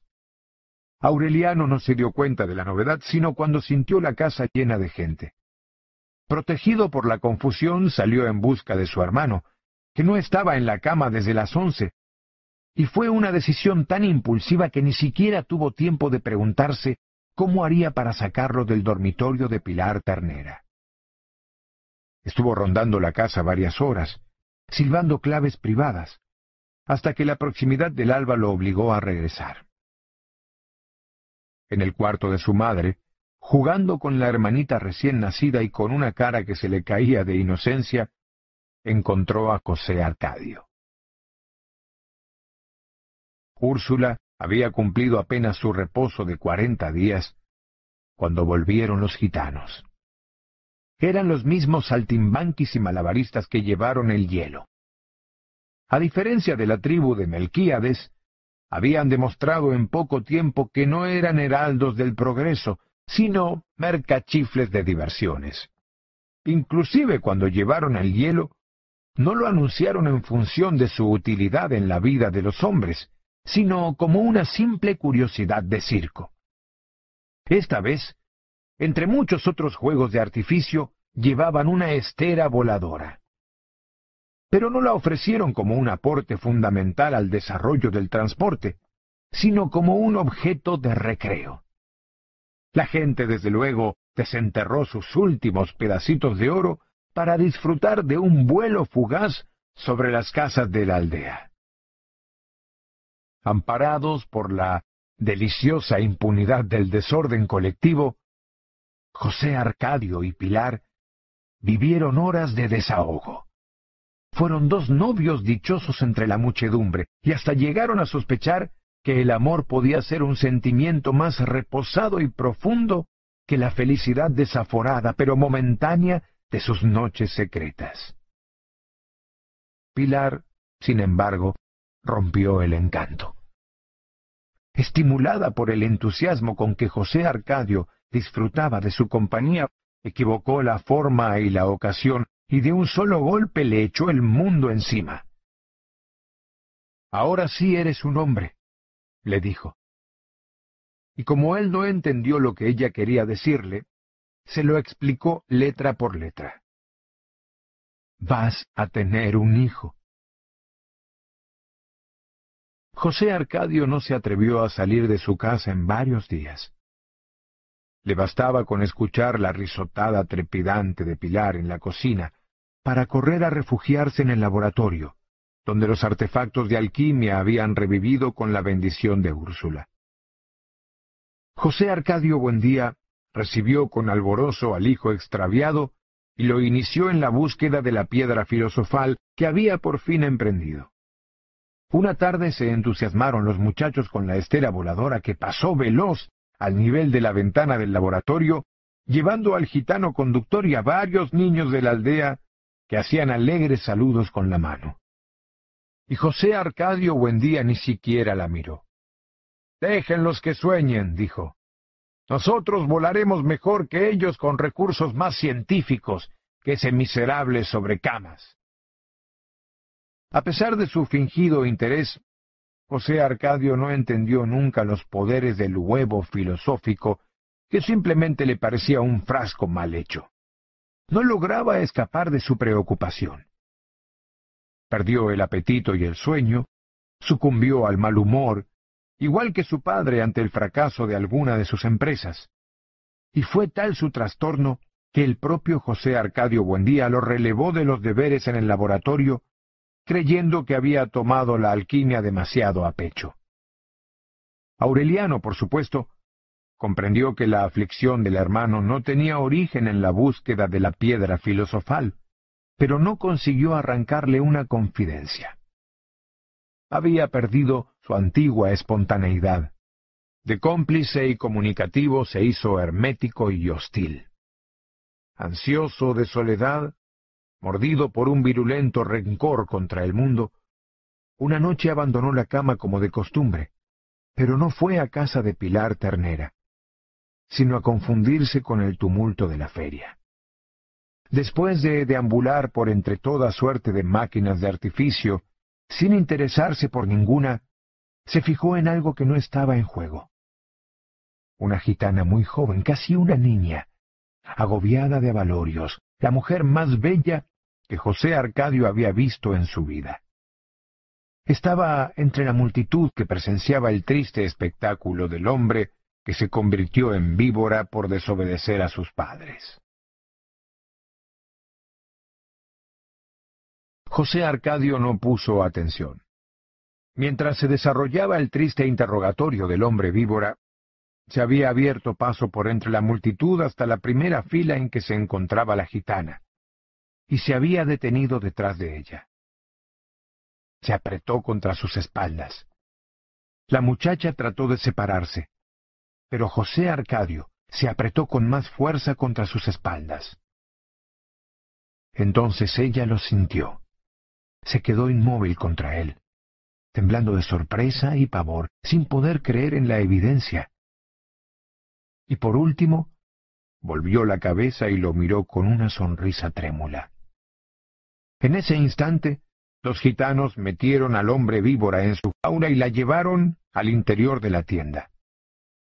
El gitano que dirigía el espectáculo anunció.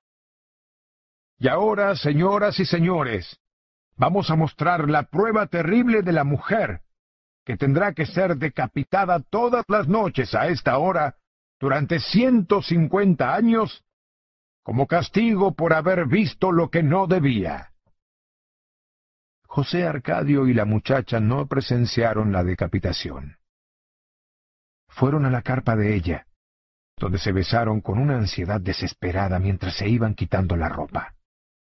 La gitana se deshizo de sus corpiños superpuestos, de sus numerosos pollerines de encaje almidonado, de su inútil corset alambrado, de su carga de avalorios y quedó prácticamente convertida en nada. Era una ranita lánguida, de senos incipientes y piernas tan delgadas que no le ganaban en diámetro a los brazos de José Arcadio pero tenía una decisión y un calor que compensaban su fragilidad. Sin embargo, José Arcadio no podía responderle porque estaban en una especie de carpa pública, por donde los gitanos pasaban con sus cosas de circo y arreglaban sus asuntos, y hasta se demoraban junto a la cama a echar una partida de dados. La lámpara colgada en la vara central iluminaba todo el ámbito. En una pausa de las caricias, José Arcadio se estiró desnudo en la cama, sin saber qué hacer, mientras la muchacha trataba de alentarlo.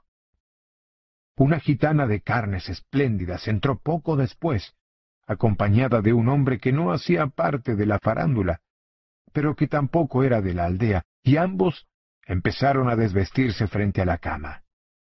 Sin proponérselo, la mujer miró a José Arcadio y examinó con una especie de fervor patético su magnífico animal en reposo.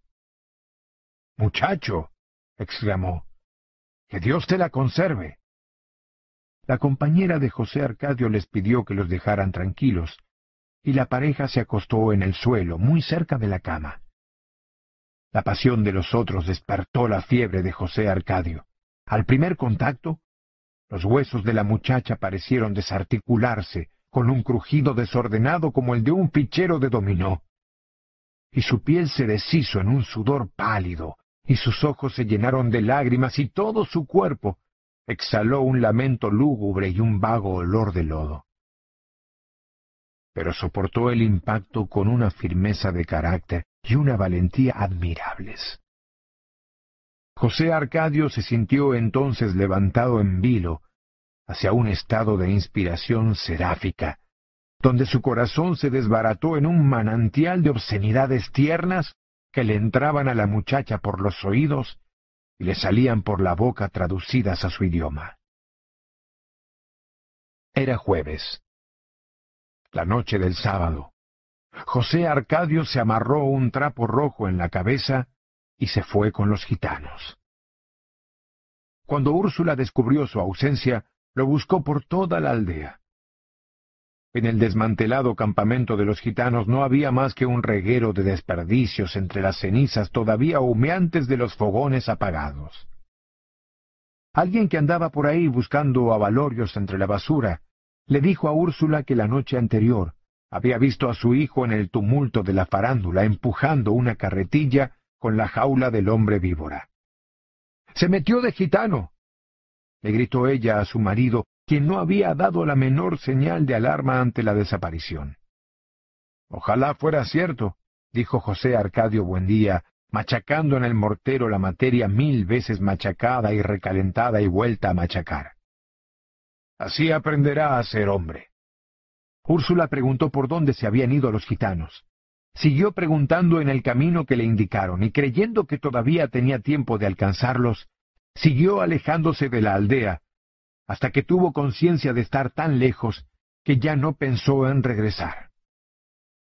José Arcadio Buendía no descubrió la falta de su mujer sino a las ocho de la noche, cuando dejó la materia recalentándose en una cama de estiércol, y fue a ver qué le pasaba a la pequeña Amaranta que estaba ronca de llorar. En pocas horas reunió un grupo de hombres bien equipados, puso a Amaranta en manos de una mujer que se ofreció para amamantarla, y se perdió por senderos invisibles en pos de Úrsula. Aureliano los acompañó. Unos pescadores indígenas cuya lengua desconocían les indicaron por señas al amanecer que no habían visto pasar a nadie. Al cabo de tres días de búsqueda inútil, regresaron a la aldea. Durante varias semanas, José Arcadio Buendía se dejó vencer por la consternación. Se ocupaba como una madre de la pequeña Amaranta. La bañaba y cambiaba de ropa. La llevaba a ser amamantada cuatro veces al día y hasta le cantaba en la noche las canciones que Úrsula nunca supo cantar. En cierta ocasión, Pilar Ternera se ofreció para hacer los oficios de la casa mientras regresaba Úrsula. Aureliano, cuya misteriosa intuición se había sensibilizado en la desdicha, experimentó un fulgor de clarividencia al verla entrar. Entonces supo que de algún modo inexplicable, ella tenía la culpa de la fuga de su hermano y la consiguiente desaparición de su madre. Y la acosó de tal modo, con una callada e implacable hostilidad, que la mujer no volvió a la casa. El tiempo puso las cosas en su puesto. José Arcadio Buendía y su hijo no supieron en qué momento estaban otra vez en el laboratorio sacudiendo el polvo, prendiendo fuego al atanor, entregados una vez más a la paciente manipulación de la materia dormida desde hacía varios meses en su cama de estiércol. Hasta Amaranta, acostada en una canastilla de mimbre, observaba con curiosidad la absorbente labor de su padre y su hermano en el cuartito enrarecido por los vapores del mercurio. En cierta ocasión, meses después de la partida de Úrsula, empezaron a suceder cosas extrañas. Un frasco vacío que durante mucho tiempo estuvo olvidado en un armario, se hizo tan pesado que fue imposible moverlo. Una cazuela de agua colocada en la mesa de trabajo hirvió sin fuego durante media hora hasta evaporarse por completo. José Arcadio Buendía y su hijo observaban aquellos fenómenos con asustado alborozo, sin lograr explicárselos, pero interpretándolos como anuncios de la materia. Un día la canastilla de Amaranta empezó a moverse con un impulso propio y dio una vuelta completa en el cuarto ante la consternación de Aureliano que se apresuró a detenerla. Pero su padre no se alteró. Puso la canastilla en su puesto y la amarró a la pata de una mesa, convencido de que el acontecimiento esperado era inminente. Fue en esa ocasión cuando Aureliano le oyó decir, Si no temes a Dios, témele a los metales. De pronto, casi cinco meses después de su desaparición, volvió Úrsula. Llegó exaltada, rejuvenecida, con ropas nuevas de un estilo desconocido en la aldea. José Arcadio Buendía apenas si pudo resistir el impacto. Era esto, gritaba. Yo sabía que iba a ocurrir. Y lo creía de veras porque en sus prolongados encierros, mientras manipulaba la materia, rogaba en el fondo de su corazón que el prodigio esperado no fuera el hallazgo de la piedra filosofal, ni la liberación del soplo que hace vivir los metales, ni la facultad de convertir en oro las bisagras y cerraduras de la casa, sino lo que ahora había ocurrido, el regreso de Úrsula. Pero ella no compartía su alborozo. Le dio un beso convencional, como si no hubiera estado ausente más de una hora, y le dijo, Asómate a la puerta. José Arcadio Buendía tardó mucho tiempo para restablecerse de la perplejidad cuando salió a la calle y vio la muchedumbre. No eran gitanos. Eran hombres y mujeres como ellos, de cabellos lacios y piel parda, que hablaban su misma lengua y se lamentaban de los mismos dolores. Traían mulas cargadas de cosas de comer, carretas de bueyes con muebles y utensilios domésticos, puros y simples accesorios terrestres puestos en venta sin aspavientos por los mercachifles de la realidad cotidiana. Venían del otro lado de la ciénaga, a solo dos días de viaje, donde había pueblos que recibían el correo todos los meses y conocían las máquinas del bienestar. Úrsula no había alcanzado a los gitanos, pero encontró la ruta que su marido no pudo descubrir en su frustrada búsqueda de los grandes inventos. El hijo de Pilar Ternera fue llevado a casa de sus abuelos a las dos semanas de nacido. Úrsula lo admitió de mala gana, vencida una vez más por la terquedad de su marido que no pudo tolerar la idea de que un retoño de su sangre quedara navegando a la deriva. Pero impuso la condición de que se ocultara al niño su verdadera identidad. Aunque recibió el nombre de José Arcadio, terminaron por llamarlo simplemente Arcadio para evitar confusiones. Había por aquella época tanta actividad en el pueblo y tantos trajines en la casa que el cuidado de los niños quedó relegado a un nivel secundario. Se los encomendaron a visitación, una india guajira que llegó al pueblo con un hermano, huyendo de una peste de insomnio que flagelaba a su tribu desde hacía varios años. Ambos eran tan dóciles y serviciales que Úrsula se hizo cargo de ellos para que la ayudaran en los oficios domésticos. Fue así como Arcadio y Amaranta hablaron la lengua guajira antes que el castellano y aprendieron a tomar caldo de lagartijas y a comer huevos de arañas sin que Úrsula se diera cuenta. Porque andaba demasiado ocupada en un prometedor negocio de animalitos de caramelo. Macondo estaba transformado. Las gentes que llegaron con Úrsula divulgaron la buena calidad de su suelo y su posición privilegiada con respecto a la ciénaga, de modo que la escueta aldea de otro tiempo se convirtió muy pronto en un pueblo activo con tiendas y talleres de artesanía y una ruta de comercio permanente por donde llegaron los primeros árabes de pantuflas y argollas en las orejas, cambiando collares de vidrio por guacamayas. José Arcadio Buendía no tuvo un instante de reposo. Fascinado por una realidad inmediata que entonces le resultó más fantástica que el vasto universo de su imaginación, perdió todo interés por el laboratorio de alquimia. Puso a descansar la materia extenuada por largos meses de manipulación y volvió a ser el hombre emprendedor de los primeros tiempos, que decidía el trazado de las calles y la posición de las nuevas casas. De manera que nadie disfrutará de privilegios que no tuvieran todos. Adquirió tanta autoridad entre los recién llegados que no se echaron cimientos ni se pararon cerca sin consultárselo. Y se determinó que fuera él quien dirigiera la repartición de la tierra. Cuando volvieron los gitanos saltimbanquis, ahora con su feria ambulante transformada en un gigantesco establecimiento de juegos de suerte y azar, fueron recibidos con alborozo porque se pensó que José Arcadio regresaba con ellos.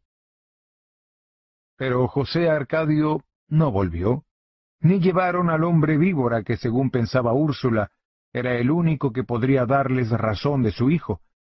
Así que no se les permitió a los gitanos instalarse en el pueblo, ni volver a pisarlo en el futuro porque se los consideró como mensajeros de la concupiscencia y la perversión. José Arcadio Buendía, sin embargo, fue explícito en el sentido de que la antigua tribu de Melquíades, que tanto contribuyó al engrandecimiento de la aldea con su milenaria sabiduría y sus fabulosos inventos, encontraría siempre las puertas abiertas. Pero la tribu de Melquíades, según contaron los trotamundos, había sido borrada de la faz de la tierra por haber sobrepasado los límites del conocimiento humano. Emancipado al menos por el momento de las torturas de la fantasía, José Arcadio Buendía impuso en poco tiempo un estado de orden y trabajo, dentro del cual sólo se permitió una licencia. La liberación de los pájaros que desde la época de la fundación alegraban el tiempo con sus flautas, y la instalación en su lugar de relojes musicales en todas las casas. Eran unos preciosos relojes de madera labrada que los árabes cambiaban por guacamayas, y que José Arcadio Buendía sincronizó con tanta precisión que cada media hora el pueblo se alegraba con los acordes progresivos de una misma pieza hasta alcanzar la culminación de un mediodía exacto y unánime con el vals completo. Fue también José Arcadio Buendía quien decidió por esos años que en las calles del pueblo se sembraran almendros en vez de acacias, y quien descubrió, sin revelarlos nunca, los métodos para hacerlos eternos. Muchos años después, cuando Macondo fue un campamento de casas de madera y techos de zinc, todavía perduraban en las calles más antiguas los almendros rotos y polvorientos, aunque nadie sabía entonces quién los había sembrado. Mientras su padre ponía en orden el pueblo y su madre consolidaba el patrimonio doméstico con su maravillosa industria de gallitos y peces azucarados, que dos veces al día salían de la casa ensartados en palos de balso, Aureliano vivía horas interminables en el laboratorio abandonado, aprendiendo por pura investigación el arte de la platería. Se había estirado tanto que en poco tiempo dejó de servirle la ropa abandonada por su hermano y empezó a usar la de su padre. Pero fue necesario que Visitación les cosiera alforzas a las camisas y sisas a los pantalones, porque Aureliano no había sacado la corpulencia de los otros. La adolescencia le había quitado la dulzura de la voz y lo había vuelto silencioso y definitivamente solitario. Pero en cambio, le había restituido la expresión intensa que tuvo en los ojos al nacer. Estaba tan concentrado en sus experimentos de platería que apenas se abandonaba el laboratorio para comer. Preocupado por su ensimismamiento, José Arcadio Buendía le dio llaves de la casa y un poco de dinero, pensando que tal vez le hiciera falta una mujer. Pero Aureliano gastó el dinero en ácido muriático para preparar agua regia y embelleció las llaves con un baño de oro. Sus exageraciones eran apenas comparables a las de Arcadio y Amaranta, que ya habían empezado a mudar los dientes y todavía andaban agarrados todo el día a las mantas de los indios, tercos en su decisión de no hablar el castellano, sino la lengua guajira. No tienes de qué quejarte, le decía Úrsula a su marido. Los hijos heredan las locuras de sus padres. Y mientras se lamentaba de su mala suerte, convencida de que las extravagancias de sus hijos eran algo tan espantoso como una cola de cerdo, Aureliano fijó en ella una mirada que la envolvió en un ámbito de incertidumbre. Alguien va a venir, le dijo. Úrsula, como siempre que él expresaba un pronóstico, trató de desalentarlo con su lógica casera. Era normal que alguien llegara. Decenas de forasteros pasaban a diario por Macondo sin suscitar inquietudes ni anticipar anuncios secretos. Sin embargo, por encima de toda lógica, Aureliano estaba seguro de su presagio. No sé quién será, insistió, pero el que sea ya viene en camino. El domingo, en efecto, llegó Rebeca. No tenía más de once años. Había hecho el penoso viaje desde Manaure con unos traficantes de pieles que recibieron el encargo de entregarla junto con una carta en la casa de José Arcadio Buendía, pero que no pudieron explicar con precisión quién era la persona que les había pedido el favor. Todo su equipaje estaba compuesto por el baulito de la ropa, un pequeño mecedor de madera con florecitas de colores pintadas a mano, y un talego de lona que hacía un permanente ruido de cloc, cloc, cloc, donde llevaba los huesos de sus padres. La carta dirigida a José Arcadio Buendía estaba escrita en términos muy cariñosos por alguien que lo seguía queriendo mucho a pesar del tiempo y la distancia, y que se sentía obligado por un elemental sentido humanitario a hacer la caridad de mandarle esa pobre huerfanita desamparada, que era prima de Úrsula en segundo grado, y por consiguiente parienta también de José Arcadio Buendía, aunque en grado más lejano, porque era hija de ese inolvidable amigo que fue Nicanor Ulloa y su muy digna esposa Rebeca Montiel, a quienes Dios tuviera en su santo reino, cuyos restos adjuntaba a la presente para que les dieran cristiana sepultura. Tanto los nombres mencionados como la firma de la carta eran perfectamente legibles. Pero ni José Arcadio Buendía ni Úrsula recordaban haber tenido parientes con esos nombres, ni conocían a nadie que se llamara como el remitente, y mucho menos en la remota población de Manaure. A través de la niña fue imposible obtener ninguna información complementaria. Desde el momento en que llegó, se sentó a chuparse el dedo en el mecedor y a observar a todos con sus grandes ojos espantados, sin que diera señal alguna de entender lo que le preguntaban. Llevaba un traje de diagonal teñido de negro, gastado por el uso, y unos desconchados botines de charol.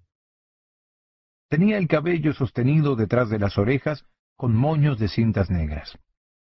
Usaba un escapulario con las imágenes borradas por el sudor y en la muñeca derecha un colmillo de animal carnívoro montado en un soporte de cobre como amuleto contra el mal de ojo.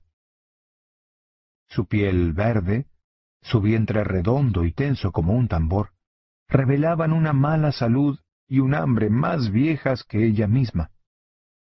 Pero cuando le dieron de comer, se quedó con el plato en las piernas sin probarlo. Se llegó inclusive a creer que era sordomuda, hasta que los indios le preguntaron en su lengua si quería un poco de agua, y ella movió los ojos como si los hubiera reconocido y dijo que sí con la cabeza.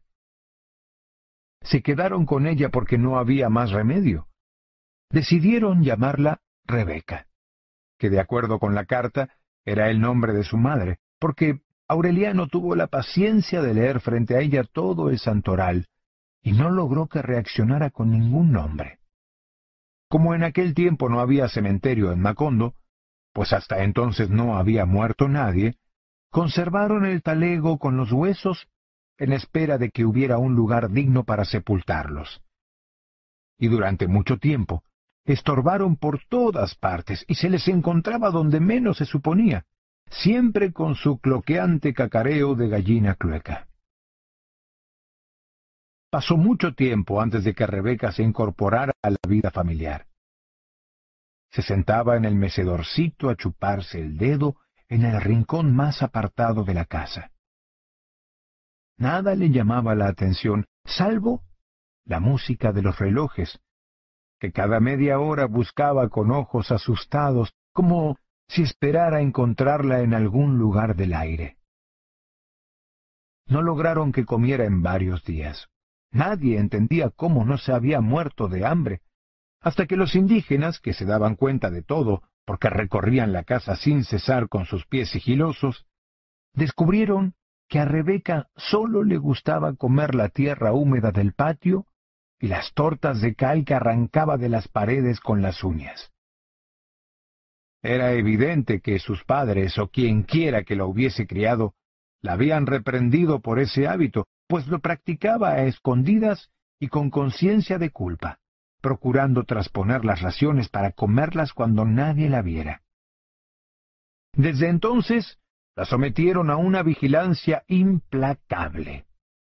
Echaban hiel de vaca en el patio y untaban ají picante en las paredes, creyendo derrotar con esos métodos su vicio pernicioso. Pero ella dio tales muestras de astucia e ingenio para procurarse la tierra que Úrsula se vio forzada a emplear recursos más drásticos. Ponía jugo de naranja con ruibarbo en una cazuela que dejaba al sereno toda la noche, y le daba la pócima al día siguiente en ayunas.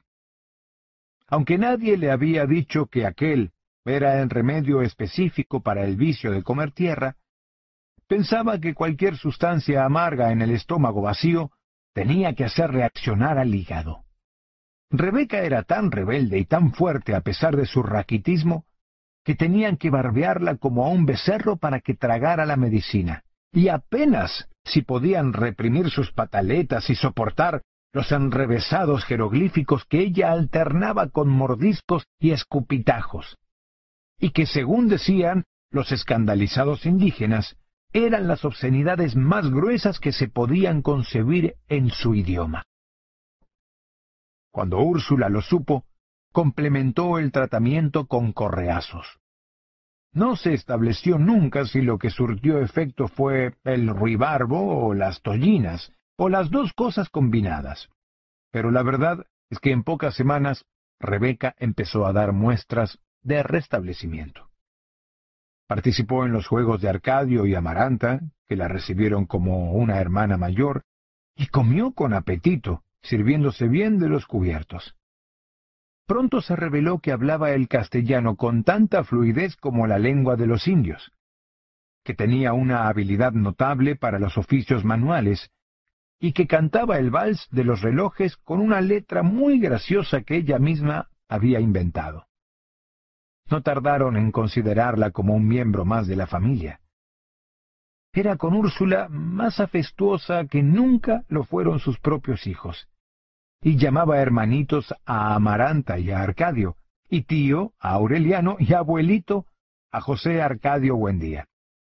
De modo que terminó por merecer tanto como los otros el nombre de Rebeca Buendía, el único que tuvo siempre y que llevó con dignidad hasta la muerte. Una noche, por la época en que Rebeca se curó del vicio de comer tierra y fue llevada a dormir en el cuarto de los otros niños, la india que dormía con ellos despertó por casualidad y oyó un extraño ruido intermitente en el rincón. Se incorporó alarmada, creyendo que había entrado un animal en el cuarto. Y entonces vio a Rebeca en el mecedor, chupándose el dedo, y con los ojos alumbrados como los de un gato en la oscuridad pasmada de terror, atribulada por la fatalidad de su destino, Visitación reconoció en esos ojos los síntomas de la enfermedad cuya amenaza los había obligado a ella y a su hermano a desterrarse para siempre de un reino milenario en el cual eran príncipes. Era la peste del insomnio. Su hermana se quedó, porque su corazón fatalista le indicaba que la dolencia letal había de perseguirla de todos modos hasta el último rincón de la tierra. Nadie entendió en la casa la alarma de visitación.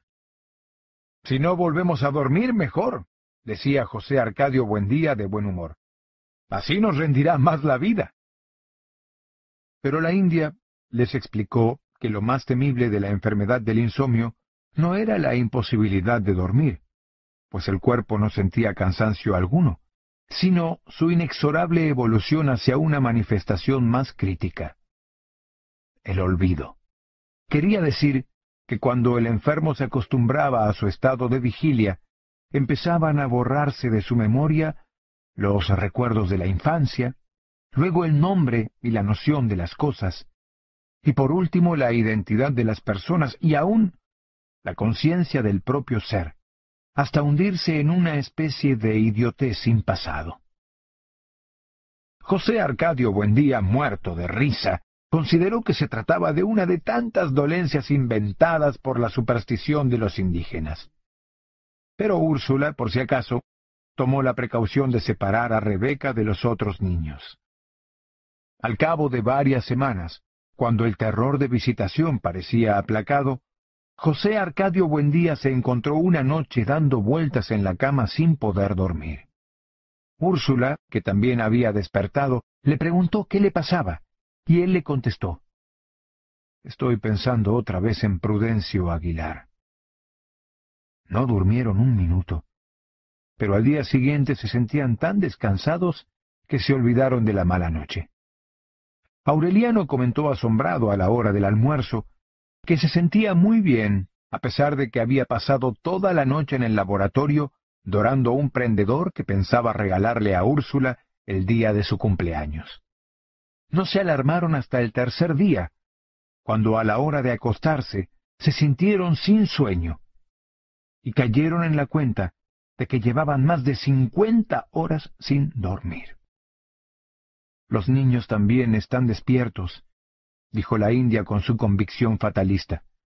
Una vez que entra en la casa, nadie escapa a la peste. Habían contraído, en efecto, la enfermedad del insomnio.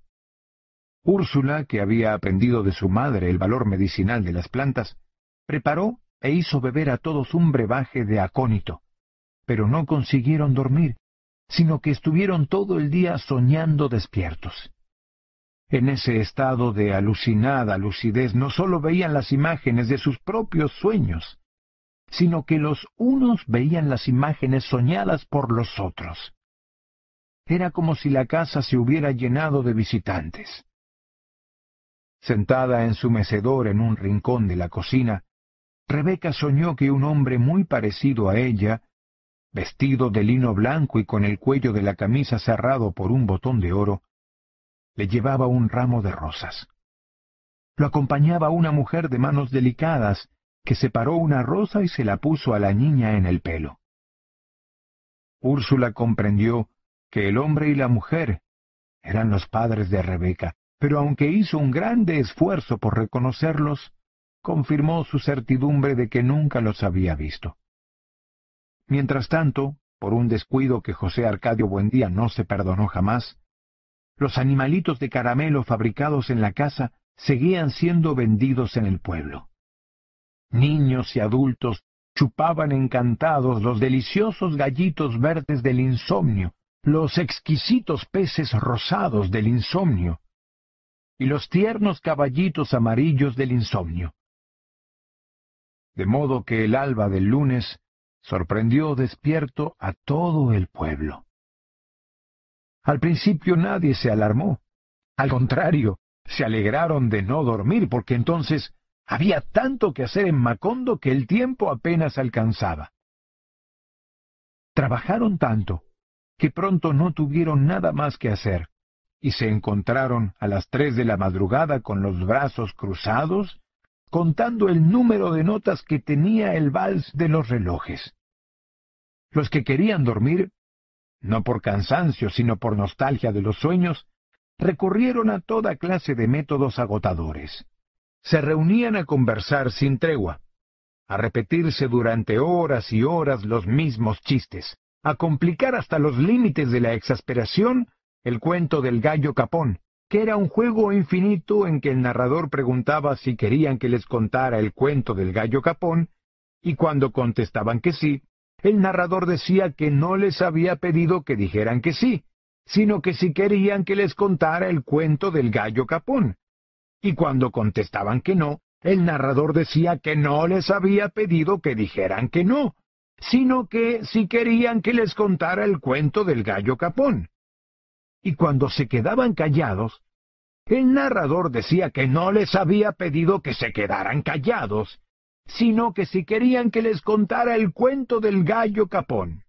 Y nadie podía irse, porque el narrador decía que no les había pedido que se fueran, sino que si querían que les contara el cuento del gallo capón, y así sucesivamente, en un círculo vicioso que se prolongaba por noches enteras.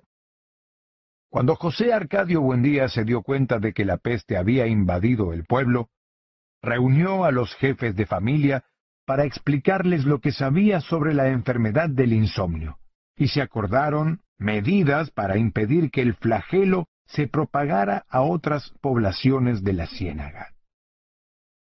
Fue así como se quitaron a los chivos las campanitas que los árabes cambiaban por guacamayas y se pusieron a la entrada del pueblo a disposición de quienes desatendían los consejos y súplicas de los centinelas e insistían en visitar la población. Todos los forasteros que por aquel tiempo recorrían las calles de Macondo tenían que hacer sonar su campanita para que los enfermos supieran que estaba sano. No se les permitía comer ni beber nada durante su estancia, pues no había duda de que la enfermedad sólo se transmitía por la boca.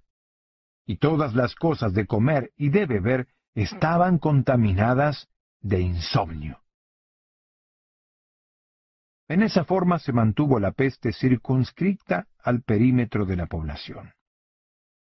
Tan eficaz fue la cuarentena que llegó el día en que la situación de emergencia se tuvo por cosa natural, y se organizó la vida de tal modo que el trabajo recobró su ritmo y nadie volvió a preocuparse por la inútil costumbre de dormir.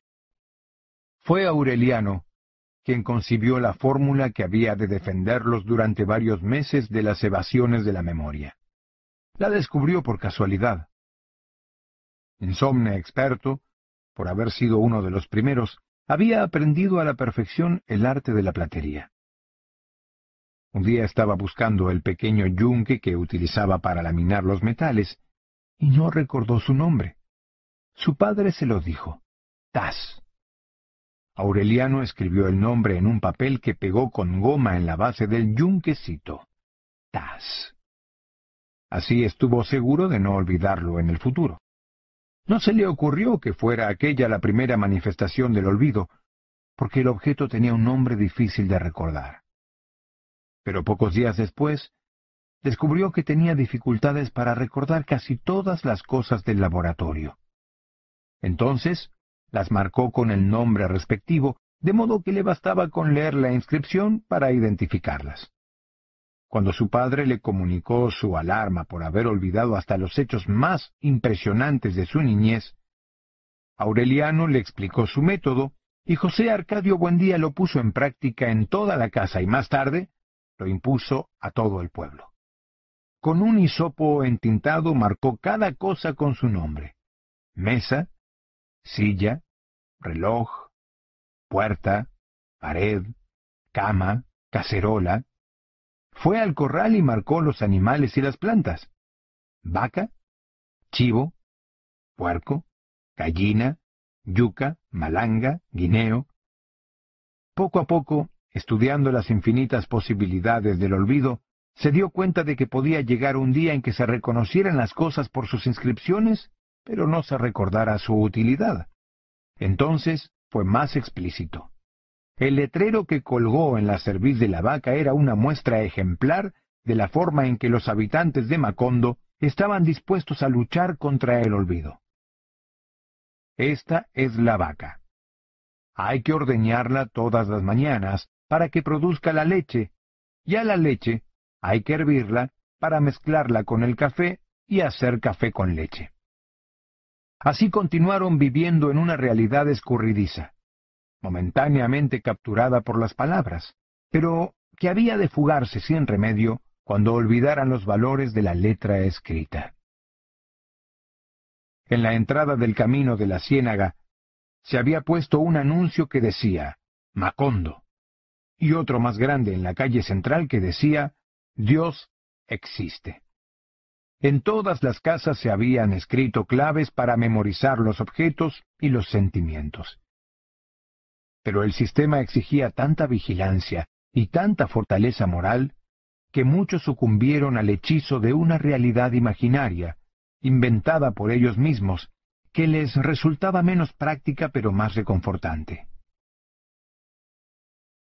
Pilar Ternera fue quien más contribuyó a popularizar esa mistificación cuando concibió el artificio de leer el pasado en las barajas como antes había leído el futuro. Mediante ese recurso, los insomnes empezaron a vivir en un mundo construido por las alternativas inciertas de los naipes, donde el padre se recordaba apenas como el hombre moreno que había llegado a principios de abril, y la madre se recordaba apenas como la mujer trigueña que usaba un anillo de oro en la mano izquierda, y donde una fecha de nacimiento quedaba reducida al último martes en que cantó la alondra en el laurel.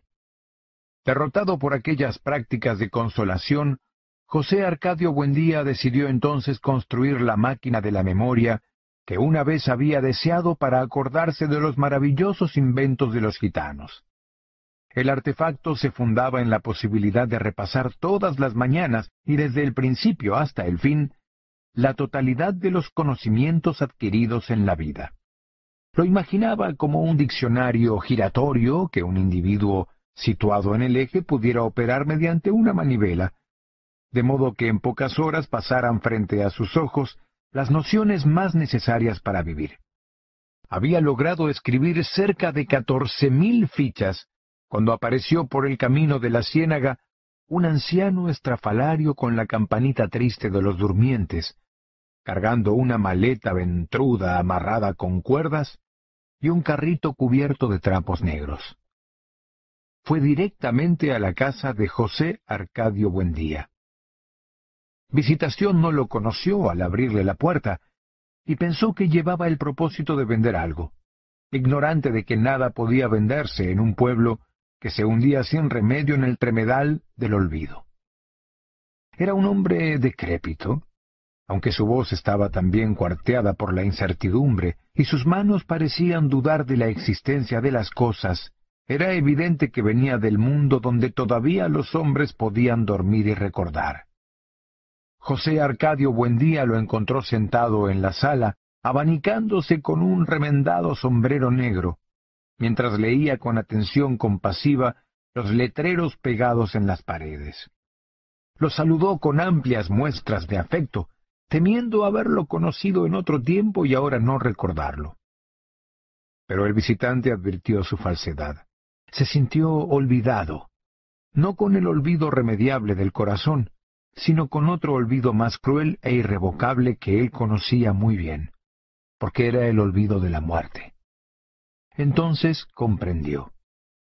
Abrió la maleta atiborrada de objetos indescifrables, y de entre ellos sacó un maletín con muchos frascos. Le dio a beber a José Arcadio Buendía una sustancia de color apacible, la luz se hizo en su memoria.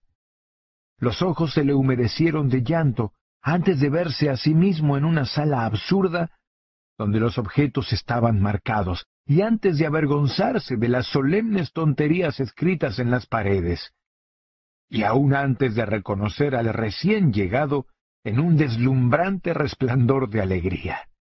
Era Melquíades.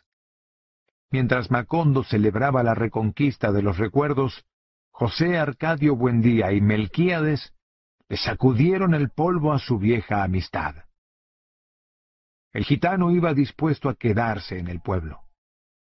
Había estado en la muerte, en efecto, pero había regresado porque no pudo soportar la soledad. Repudiado por su tribu, desprovisto de toda facultad sobrenatural como castigo por su fidelidad a la vida, decidió refugiarse en aquel rincón del mundo todavía no descubierto por la muerte, dedicado a la explotación de un laboratorio de daguerrotipia. José Arcadio Buendía no había oído hablar nunca de ese invento, pero cuando se vio a sí mismo y a toda su familia plasmados en una edad eterna sobre una lámina de metal tornasol, se quedó mudo de estupor. De esa época databa el oxidado daguerrotipo en el que apareció José Arcadio Buendía, con el pelo erizado y ceniciento, el acartonado cuello de la camisa prendido con un botón de cobre y una expresión de solemnidad asombrada, y que Úrsula describía muerta de risa como un general asustado. En verdad, José Arcadio Buendía estaba asustado la diáfana mañana de diciembre, en que le hicieron el daguerrotipo, porque pensaba que la gente se iba gastando poco a poco a medida que su imagen pasaba a las placas metálicas. Por una curiosa inversión de la costumbre, fue Úrsula quien le sacó aquella idea de la cabeza, como fue también ella quien olvidó sus antiguos resquemores y decidió que Melquíades se quedara viviendo en la casa, aunque nunca permitió que le hicieran un daguerrotipo porque, según sus propias palabras textuales, no quería quedar para burla de sus nietos. Aquella mañana vistió a los niños con sus ropas mejores, les empolvó la cara y les dio una cucharada de jarabe de tuétano a cada uno para que pudieran permanecer absolutamente inmóviles durante casi dos minutos frente a la aparatosa cámara de Melquíades. En el daguerrotipo familiar, el único que existió jamás, Aureliano apareció vestido de terciopelo negro, entre Amaranta y Rebeca. Tenía la misma languidez y la misma mirada clarividente que había de tener años más tarde frente al pelotón de fusilamiento pero aún no había sentido la premonición de su destino. Era un orfebre experto, estimado en toda la ciénaga por el preciosismo de su trabajo. En el taller que compartía con el disparatado laboratorio de Melquíades, apenas si se le oía respirar. Parecía refugiado en otro tiempo, mientras su padre y el gitano interpretaban a gritos las predicciones de Nostradamus, entre un estrépito de frascos y cubetas y el desastre de los ácidos derramados y el bromuro de plata perdido por los codazos y traspiés que daban a cada instante. Aquella consagración al trabajo, el buen juicio con que administraba sus intereses, le habían permitido a Aureliano ganar en poco tiempo más dinero que Úrsula con su deliciosa fauna de caramelo. Pero todo el mundo se extrañaba de que fuera ya un hombre hecho y derecho, y no se le hubiera conocido mujer. En realidad, no la había tenido. Meses después, volvió Francisco el hombre, un anciano trotamundos de casi doscientos años que pasaba con frecuencia por Macondo divulgando las canciones compuestas por él mismo. En ellas, Francisco el hombre relataba con detalles minuciosos las noticias ocurridas en los pueblos de su itinerario, desde Manaure hasta los confines de la ciénaga. De modo que si alguien tenía un recado que mandar o un acontecimiento que divulgar, le pagaba dos centavos para que lo incluyera en su repertorio. Fue así como se enteró Úrsula de la muerte de su madre, por pura casualidad, una noche que escuchaba las canciones con la esperanza de que dijeran algo de su hijo José Arcadio. Francisco el hombre, así llamado porque derrotó al diablo en un duelo de improvisación de cantos, y cuyo verdadero nombre no conoció nadie, desapareció de Macondo durante la peste del insomnio y una noche reapareció sin ningún anuncio en la tienda de Catarino. Todo el pueblo fue a escucharlo para saber qué había pasado en el mundo. En esa ocasión llegaron con él una mujer tan gorda que cuatro indios tenían que llevarla cargada en un mecedor, y una mulata adolescente de aspecto desamparado que la protegía del sol con un paraguas. Aureliano fue esa noche a la tienda de Catarino. Encontró a Francisco el hombre, como un camaleón monolítico, sentado en medio de un círculo de curiosos. cantaba las noticias con su vieja voz descordada, acompañándose con el mismo acordeón arcaico que le regaló Sir Walter Raleigh en la Guayana, mientras llevaba el compás con sus grandes pies caminadores agrietados por el salitre. Frente a una puerta del fondo por donde entraban y salían algunos hombres, estaba sentada y se abanicaba en silencio la matrona del mecedor. Catarino, con una rosa de fieltro en la oreja, vendía a la concurrencia tazones de guarapo fermentado. Y aprovechaba la ocasión para acercarse a los hombres y ponerles la mano donde no debía. Hacia la medianoche el calor era insoportable. Aureliano escuchó las noticias hasta el final sin encontrar ninguna que le interesara a su familia. Se disponía a regresar a casa cuando la matrona le hizo una señal con la mano. Entra tú también, me dijo. Solo cuesta veinte centavos. Aureliano echó una moneda en la alcancía que la matrona tenía en las piernas y entró en el cuarto sin saber para qué. La mulata adolescente, con sus teticas de perra, estaba desnuda en la cama. Antes de Aureliano, esa noche, sesenta y tres hombres habían pasado por el cuarto. De tanto ser usado y amasado en sudores y suspiros, el aire de la habitación empezaba a convertirse en lodo. La muchacha quitó la sábana empapada y le pidió a Aureliano que la tuviera de un lado. Pesaba como un lienzo. La exprimieron torciéndola por los extremos hasta que recobró su peso natural. Voltearon la estera, el sudor salía del otro lado. Aureliano ansiaba que aquella operación no terminara nunca. Conocía la mecánica teórica del amor, pero no podía tenerse en pie a causa del desaliento de sus rodillas, y aunque tenía la piel erizada y ardiente, no podía resistir a la urgencia de expulsar el peso de las tripas. Cuando la muchacha acabó de arreglar la cama y le ordenó que se desvistiera, él le hizo una explicación atolondrada. Me hicieron entrar. Me dijeron que echara veinte centavos en la alcancía y que no me demorara. La muchacha comprendió su ofuscación. Si echas otros veinte centavos a la salida, ¿puedes demorarte un poco más? dijo suavemente. Aureliano se desvistió, atormentado por el pudor, sin poder quitarse la idea de que su desnudez no resistía la comparación con su hermano. A pesar de los esfuerzos de la muchacha, él se sintió cada vez más indiferente y terriblemente solo. Echaré otros veinte centavos, dijo con voz desolada. La muchacha se lo agradeció en silencio. Tenía la espalda en carne viva. Tenía el pellejo pegado a las costillas y la respiración alterada por un agotamiento insondable. Dos años antes, muy lejos de allí, se había quedado dormida sin apagar la vela, y había despertado, cercada por el fuego. La casa donde vivía con la abuela que la había criado quedó reducida a cenizas. Desde entonces, la abuela la llevaba de pueblo en pueblo, acostándola por veinte centavos, para pagarse el valor de la casa incendiada. Según los cálculos de la muchacha, todavía le faltaban unos diez años de setenta hombres por noche, porque tenía que pagar además los gastos de viaje y alimentación de ambas, y el sueldo de los indios que cargaban el mecedor. Cuando la matrona tocó la puerta por segunda vez, Aureliano salió del cuarto sin haber hecho nada, aturdido por el deseo de llorar. Esa noche no pudo dormir pensando en la muchacha, con una mezcla de deseo y conmiseración. Sentía una necesidad irresistible de amarla y protegerla. Al amanecer, extenuado por el insomnio y la fiebre, tomó la serena decisión de casarse con ella para liberarla del despotismo de la abuela y disfrutar todas las noches de la satisfacción que ella le daba a setenta hombres.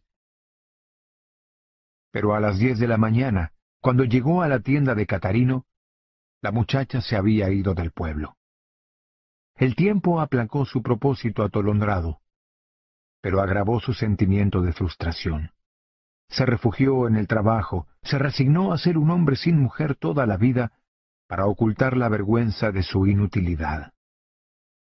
Mientras tanto, Melquíades terminó de plasmar en sus placas todo lo que era plasmable en Macondo, y abandonó el laboratorio de daguerrotipia a los delirios de José Arcadio Buendía, quien había resuelto utilizarlo para obtener la prueba científica de la existencia de Dios. Mediante un complicado proceso de exposiciones superpuestas tomadas en distintos lugares de la casa, estaba seguro de hacer tarde o temprano el daguerrotipo de Dios, si existía, o poner término de una vez por todas a la suposición de su existencia. Melquíades profundizó en las interpretaciones de Nostradamus. Estaba hasta muy tarde asfixiándose dentro de su descolorido chaleco de terciopelo garrapateando papeles con sus minúsculas manos de gorrión, cuyas sortijas habían perdido la lumbre de otra época. Una noche creyó encontrar una predicción sobre el futuro de Macondo. Sería una ciudad luminosa, con grandes casas de vidrio, donde no quedaba ningún rastro de la estirpe de los Buendía. Es una equivocación, tronó José Arcadio Buendía. No serán casas de vidrio, sino de hielo, como yo lo soñé, y siempre habrá un buen día por los siglos de los siglos. En aquella casa extravagante, Úrsula pugnaba por preservar el sentido común. Habiendo ensanchado el negocio de animalitos de caramelo con un horno que producía toda la noche canastos y canastos de pan, y una prodigiosa variedad de pudines, merengues y bizcochuelos, que se esfumaban en pocas horas por los vericuetos de la ciénaga. Había llegado a una edad en que tenía derecho a descansar, pero era, sin embargo, cada vez más activa. Tan ocupada estaba en sus prósperas empresas que una tarde miró por distracción hacia el patio, mientras la india le ayudaba a endulzar la masa, y vio dos adolescentes desconocidas y hermosas bordando en bastidor a la luz del crepúsculo eran Rebeca y Amaranta. Apenas se habían quitado el luto de la abuela, que guardaron con inflexible rigor durante tres años, y la ropa de color parecía haberles dado un nuevo lugar en el mundo. Rebeca, al contrario de lo que pudo esperarse, era la más bella. Tenía un cutis diáfano, unos ojos grandes y reposados y unas manos mágicas que parecían elaborar con hilos invisibles la trama del bordado. Amaranta, la menor, era un poco sin gracia, pero tenía la distinción natural, el estiramiento interior de la abuela muerta. Junto a ellas, aunque ya revelaba el impulso físico de su padre, Arcadio parecía un niño. Se había dedicado a aprender el arte de la platería con Aureliano, quien además le había enseñado a leer y escribir.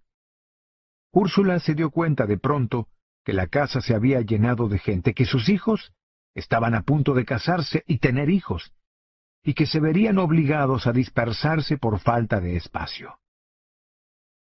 Entonces sacó el dinero acumulado en largos años de dura labor, adquirió compromisos con sus clientes y emprendió la ampliación de la casa.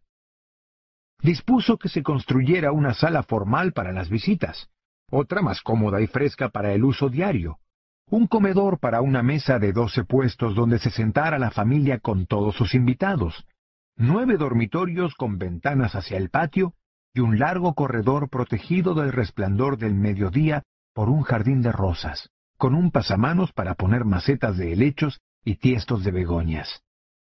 Dispuso ensanchar la cocina para construir dos hornos, destruir el viejo granero donde Pilar Ternera le leyó el porvenir a José Arcadio, y construir otro dos veces más grande para que nunca faltaran los alimentos en la casa. Dispuso construir en el patio, a la sombra del castaño, un baño para las mujeres y otro para los hombres. Y al fondo una caballeriza grande, un gallinero alambrado, un establo de ordeña y una pajarera abierta a los cuatro vientos para que se instalaran a su gusto los pájaros sin rumbo seguida por docenas de albañiles y carpinteros, como si hubiera contraído la fiebre alucinante de su esposo, Úrsula ordenaba la posición de la luz y la conducta del calor, y repartía el espacio sin el menor sentido de sus límites. La primitiva construcción de los fundadores se llenó de herramientas y materiales, de obreros agobiados por el sudor que le pedían a todo el mundo el favor de no estorbar, sin pensar que eran ellos quienes estorbaban, exasperados por el talego de huesos humanos que los perseguía por todas partes con su sordo cascabeleo. En aquella incomodidad, respirando cal viva y melaza de alquitrán, nadie entendió muy bien cómo fue surgiendo de las entrañas de la tierra no sólo la casa más grande que habría nunca en el pueblo, sino la más hospitalaria y fresca que hubo jamás en el ámbito de la ciénaga. José Arcadio Buendía, tratando de sorprender a la divina providencia en medio del cataclismo, fue quien menos lo entendió. La nueva casa estaba casi terminada cuando Úrsula lo sacó de su mundo quimérico para informarle que había orden de pintar la fachada de azul y no de blanco como ellos querían. Le mostró la disposición oficial escrita en un papel. José Arcadio Buendía, sin comprender lo que decía su esposa, descifró la firma. ¿Quién es este tipo? preguntó. El corregidor, dijo Úrsula desconsolada. Dicen que es una autoridad que mandó el gobierno. Don Apolinar Moscote, el corregidor, había llegado a Macondo sin hacer ruido. Se bajó en el hotel de Jacob, instalado por uno de los primeros árabes que llegaron haciendo cambalache de chucherías por guacamayas, y al día siguiente alquiló un cuartito con puerta hacia la calle, a dos cuadras de la casa de los Buendía. Puso una mesa y una silla que le compró a Jacob. Clavó en la pared un escudo de la República que había traído consigo, y pintó en la puerta el letrero Corregidor. Su primera disposición fue ordenar que todas las casas se pintaran de azul para celebrar el aniversario de la independencia nacional. José Arcadio Buendía, con la copia de la orden en la mano, lo encontró durmiendo la siesta en una hamaca que había colgado en el escueto despacho. ¿Usted escribió este papel? le preguntó. Don Apolinar Moscote, un hombre maduro, tímido, de complexión sanguínea, contestó que sí. ¿Con qué derecho? volvió a preguntar José Arcadio Buendía. Don Apolinar Moscote buscó un papel en la gaveta de la mesa y se lo mostró. He sido nombrado corregidor de este pueblo. José Arcadio Buendía ni siquiera miró el nombramiento.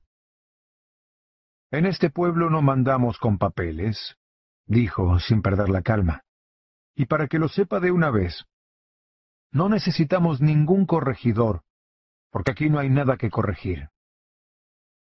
Ante la impavidez de don Apolinar Moscote, siempre sin levantar la voz, hizo un pormenorizado recuento de cómo habían fundado la aldea, de cómo se habían repartido la tierra, abierto los caminos e introducido las mejoras que les había ido exigiendo la necesidad, sin haber molestado a gobierno alguno y sin que nadie los molestara.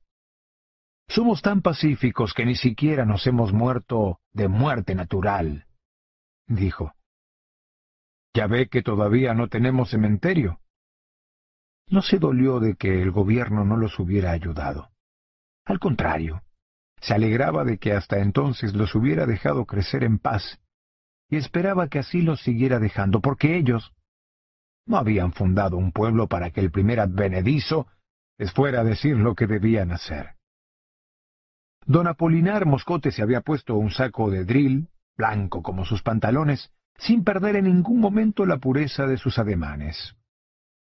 De modo que si usted se quiere quedar aquí, como otro ciudadano común y corriente, sea muy bienvenido. Concluyó José Arcadio Buendía.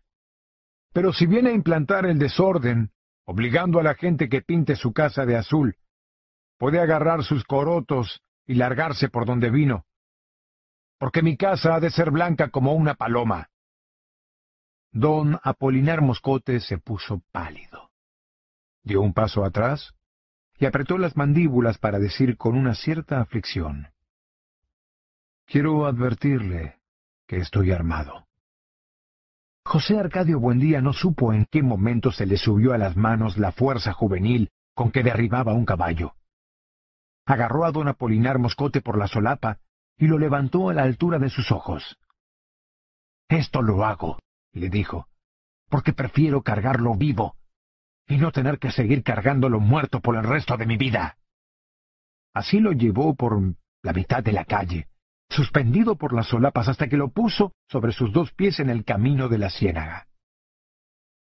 Una semana después, estaba de regreso con seis soldados descalzos y harapientos, armados con escopetas, y una carreta de bueyes donde viajaban su mujer y sus siete hijas. Más tarde llegaron otras dos carretas con los muebles, los baúles y los utensilios domésticos. Instaló la familia en el hotel de Jacob, mientras conseguía una casa, y volvió a abrir el despacho protegido por los soldados. Los fundadores de Macondo, resueltos a expulsar a los invasores, fueron con sus hijos mayores a ponerse a disposición de José Arcadio Buendía.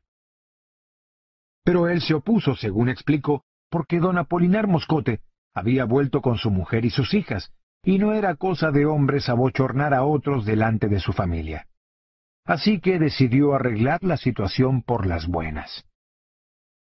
Aureliano lo acompañó. Ya para entonces había empezado a cultivar el bigote negro de puntas engomadas y tenía la voz un poco estentórea que había de caracterizarlo en la guerra. Desarmados, sin hacer caso de la guardia, entraron al despacho del corregidor. Don Apolinar Moscote no perdió la serenidad les presentó a dos de sus hijas que se encontraban allí por casualidad. Amparo, de dieciséis años, morena como su madre, y Remedios de apenas nueve años. Una preciosa niña con piel de lirio y ojos verdes. Eran graciosas y bien educadas. Tan pronto como ellos entraron, antes de ser presentadas, les acercaron sillas para que se sentaran. Pero ambos permanecieron de pie. Muy bien, amigo, dijo José Arcadio Buendía. Usted se queda aquí, pero no porque tenga en la puerta esos bandoleros de trabuco, sino por consideración a su señora esposa y a sus hijas. Don Apolinar Moscote se desconcertó. Pero José Arcadio Buendía no le dio tiempo de replicar. Solo le ponemos dos condiciones, agregó. La primera, que cada quien pinta su casa del color que le dé la gana. La segunda, que los soldados se van enseguida. Nosotros le garantizamos el orden. El corregidor levantó la mano derecha con todos los dedos extendidos. ¿Palabra de honor? Palabra de enemigo, dijo José Arcadio Buendía, y añadió en un tono amargo. Porque una cosa le quiero decir. Usted y yo seguimos siendo enemigos. Esa misma tarde se fueron los soldados. Pocos días después, José Arcadio Buendía le consiguió una casa a la familia del corregidor. Todo el mundo quedó en paz, menos Aureliano. La imagen de Remedios, la hija menor del corregidor, que por su edad hubiera podido ser hija suya, le quedó doliendo en alguna parte del cuerpo. Era una sensación física que casi le molestaba para caminar como una piedrecita en el zapato. La casa nueva, blanca como una paloma, fue estrenada con un baile. Úrsula había concebido aquella idea desde la tarde en que vio a Rebeca y Amaranta convertidas en adolescentes, y casi puede decirse que el principal motivo de la construcción fue el deseo de procurar a las muchachas un lugar digno donde recibir las visitas. Para que nada restara esplendor a ese propósito, trabajó como un galeote mientras se ejecutaban las reformas. De modo que antes de que estuvieran terminadas, había encargado costosos menesteres para la decoración y el servicio, y el invento maravilloso que había de suscitar el asombro del pueblo y el júbilo de la juventud. La pianola. La llevaron a pedazos, empacada en varios cajones que fueron descargados junto con los muebles vieneses, la cristalería de Bohemia, la vajilla de la Compañía de las Indias, los manteles de Holanda y una rica variedad de lámparas y palmatorias y floreros, paramentos y tapices.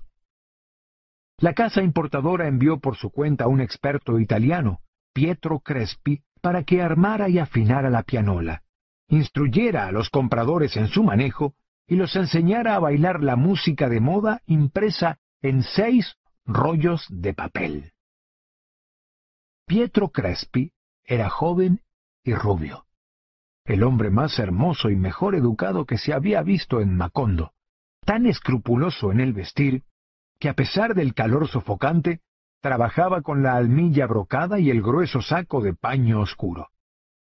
Empapado en sudor, guardando una distancia reverente con los dueños de la casa, estuvo varias semanas encerrado en la sala con una consagración similar a la de Aureliano en su taller de orfebre.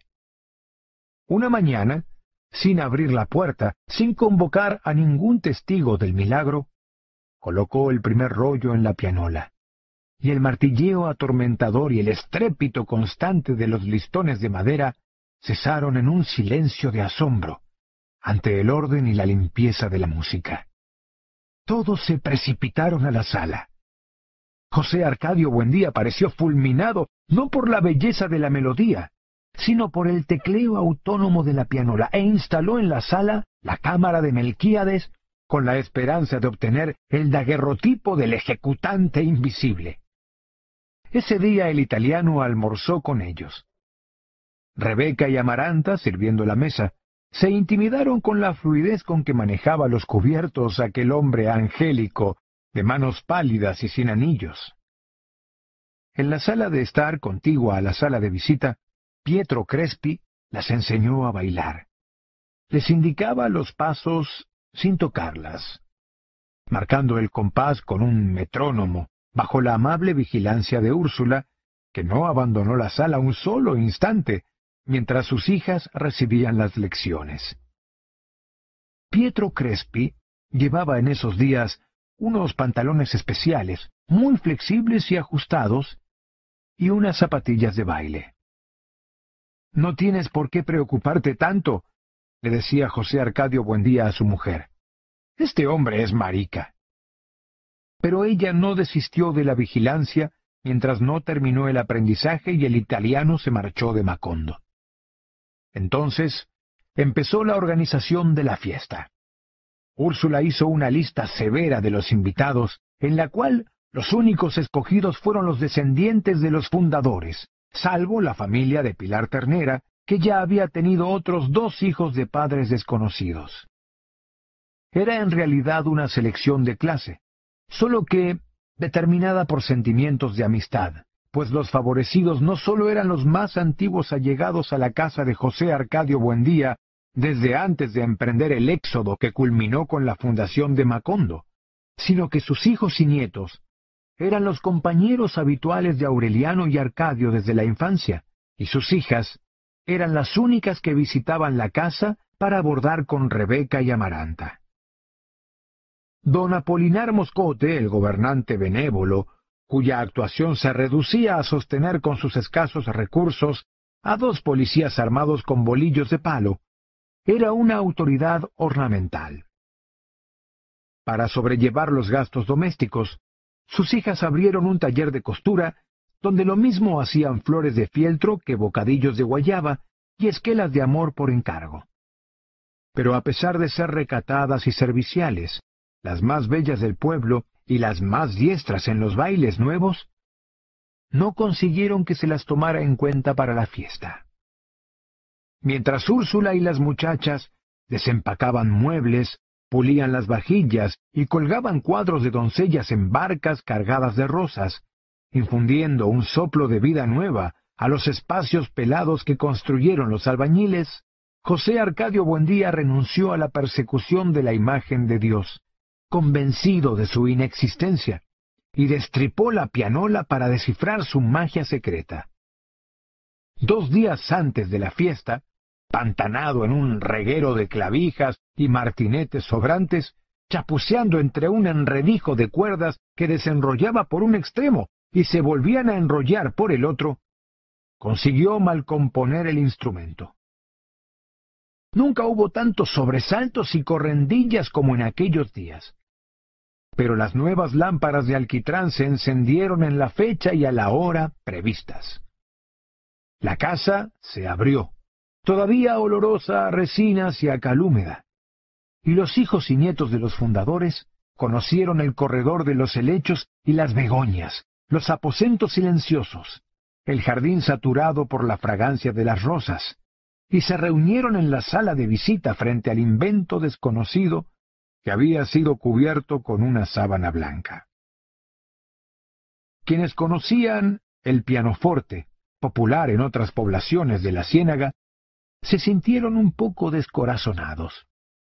Pero más amarga fue la desilusión de Úrsula cuando colocó el primer rollo para que Amaranta y Rebeca abrieran el baile, y el mecanismo no funcionó. Melquíades, ya casi ciego, desmigajándose de decrepitud, recurrió a las artes de su antiquísima sabiduría para tratar de componerlo. Al fin José Arcadio Buendía logró mover por equivocación un dispositivo atascado, y la música salió primero a borbotones, y luego en un manantial de notas enrevesadas, golpeando contra las cuerdas puestas sin orden ni concierto y templadas con temeridad, los martinetes se desquiciaron. Pero los porfiados descendientes de los veintiún intrépidos que desentrañaron la sierra buscando el mar por el occidente, eludieron los escollos del trastrueque melódico y el baile se prolongó hasta el amanecer. Pietro Crespi volvió a componer la pianola. Rebeca y Amaranta lo ayudaron a ordenar las cuerdas y lo secundaron en sus risas por lo enrevesado de los valses. Era en extremo afectuoso y de índole tan honrada que Úrsula renunció a la vigilancia. La víspera de su viaje, se improvisó con la pianola restaurada un baile para despedirlo, y él hizo con Rebeca una demostración virtuosa de las danzas modernas. Arcadio y Amaranta los igualaron en gracia y destreza. Pero la exhibición fue interrumpida porque Pilar Ternera, que estaba en la puerta con los curiosos, se peleó a mordiscos y tirones de pelo con una mujer que se atrevió a comentar que el joven Arcadio tenía nalgas de mujer. Hacia la medianoche, Pietro Crespi se despidió con un discursito sentimental y prometió volver muy pronto. Rebeca lo acompañó hasta la puerta, y luego de haber cerrado la casa y apagado las lámparas, se fue a su cuarto a llorar. Fue un llanto inconsolable que se prolongó por varios días y cuya causa no conoció ni siquiera Amaranta. No era extraño su hermetismo. Aunque parecía expansiva y cordial, tenía un carácter solitario y un corazón impenetrable. Era una adolescente espléndida, de huesos largos y firmes, pero se empecinaba en seguir usando el mecedorcito de madera con que llegó a la casa, muchas veces reforzado y ya desprovisto de brazos. Nadie había descubierto que aún a esa edad conservaba el hábito de chuparse el dedo. Por eso no perdía ocasión de encerrarse en el baño y había adquirido la costumbre de dormir con la cara vuelta contra la pared. En las tardes de lluvia, bordando con un grupo de amigas en el corredor de las begonias, perdía el hilo de la conversación y una lágrima de nostalgia le salaba el paladar cuando veía las vetas de tierra húmeda y los montículos de barro construidos por las lombrices en el jardín. Esos gustos secretos, derrotados en otro tiempo por las naranjas con robibarbo, estallaron en un anhelo irreprimible cuando empezó a llorar volvió a comer tierra. La primera vez lo hizo casi por curiosidad, segura de que el mal sabor sería el mejor remedio contra la tentación. Y en efecto no pudo soportar la tierra en la boca, pero insistió, vencida por el ansia creciente y poco a poco fue rescatando el apetito ancestral, el gusto de los minerales primarios, la satisfacción sin resquicios del alimento original se echaba puñados de tierra en los bolsillos y los comía a granito sin ser vista, con un confuso sentimiento de dicha y de rabia, mientras adiestraba a sus amigas en las puntadas más difíciles y conversaba de otros hombres que no merecían el sacrificio de que se comiera por ellos la cal de las paredes. Los puñados de tierra hacían menos remoto y más cierto al único hombre que merecía aquella degradación, como si el suelo que él pisaba con sus finas botas de charol en otro lugar del mundo le transmitiera a ella el peso y la temperatura de su sangre en un sabor mineral que dejaba un rescoldo áspero en la boca y un sedimento de paz en el corazón. Una tarde, sin ningún motivo, Amparo Moscote pidió permiso para conocer la casa. Amaranta y Rebeca, desconcertadas por la visita imprevista, la atendieron con un formalismo duro. Le mostraron la mansión reformada, le hicieron oír los rollos de la pianola y le ofrecieron naranjada con galletitas. Amparo dio una lección de dignidad, de encanto personal, de buenas maneras, que impresionó a Úrsula en los breves instantes en que asistió a la visita. Al cabo de dos horas, cuando la conversación empezaba a languidecer, Amparo aprovechó un descuido de Amaranta y le entregó una carta a Rebeca. Ella alcanzó a ver el nombre de la muy distinguida señorita doña Rebeca Buendía, escrito con la misma letra metódica, la misma tinta verde y la misma disposición preciosista de las palabras con que estaban escritas las instrucciones de manejo de la pianola. Y dobló la carta con la punta de los dedos y se la escondió en el corpiño, mirando a Amparo Moscote con una expresión de gratitud sin término ni condiciones, y una callada promesa de complicidad hasta la muerte. La repentina amistad de Amparo Moscote y Rebeca Buendía despertó las esperanzas de Aureliano. El recuerdo de la pequeña Remedios no había dejado de torturarlo, pero no encontraba la ocasión de verla. Cuando paseaba por el pueblo con sus amigos más próximos, Magnífico Bisbal y Gerineldo Márquez, hijos de los fundadores de iguales nombres, la buscaba con mirada ansiosa en el taller de costura y sólo veía a las hermanas mayores. La presencia de Amparo Moscote en la casa fue como una premonición. Tiene que venir con ella, se decía Aureliano en voz baja. Tiene que venir. Tantas veces se lo repitió y con tanta convicción, que una tarde en que armaba en el taller un pescadito de oro, tuvo la certidumbre de que ella había respondido a su llamado. Poco después, en efecto, oyó la vocecita infantil y al levantar la vista con el corazón helado de pavor, vio a la niña en la puerta, con vestido de organdí rosado y botitas blancas. Ahí no entres, Remedios, dijo Amparo Moscote en el corredor. Están trabajando. Pero Aureliano no le dio tiempo de atender.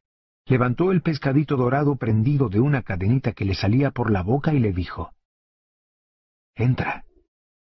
Remedios se aproximó e hizo sobre el pescadito algunas preguntas que Aureliano no pudo contestar porque se lo impedía un asma repentina.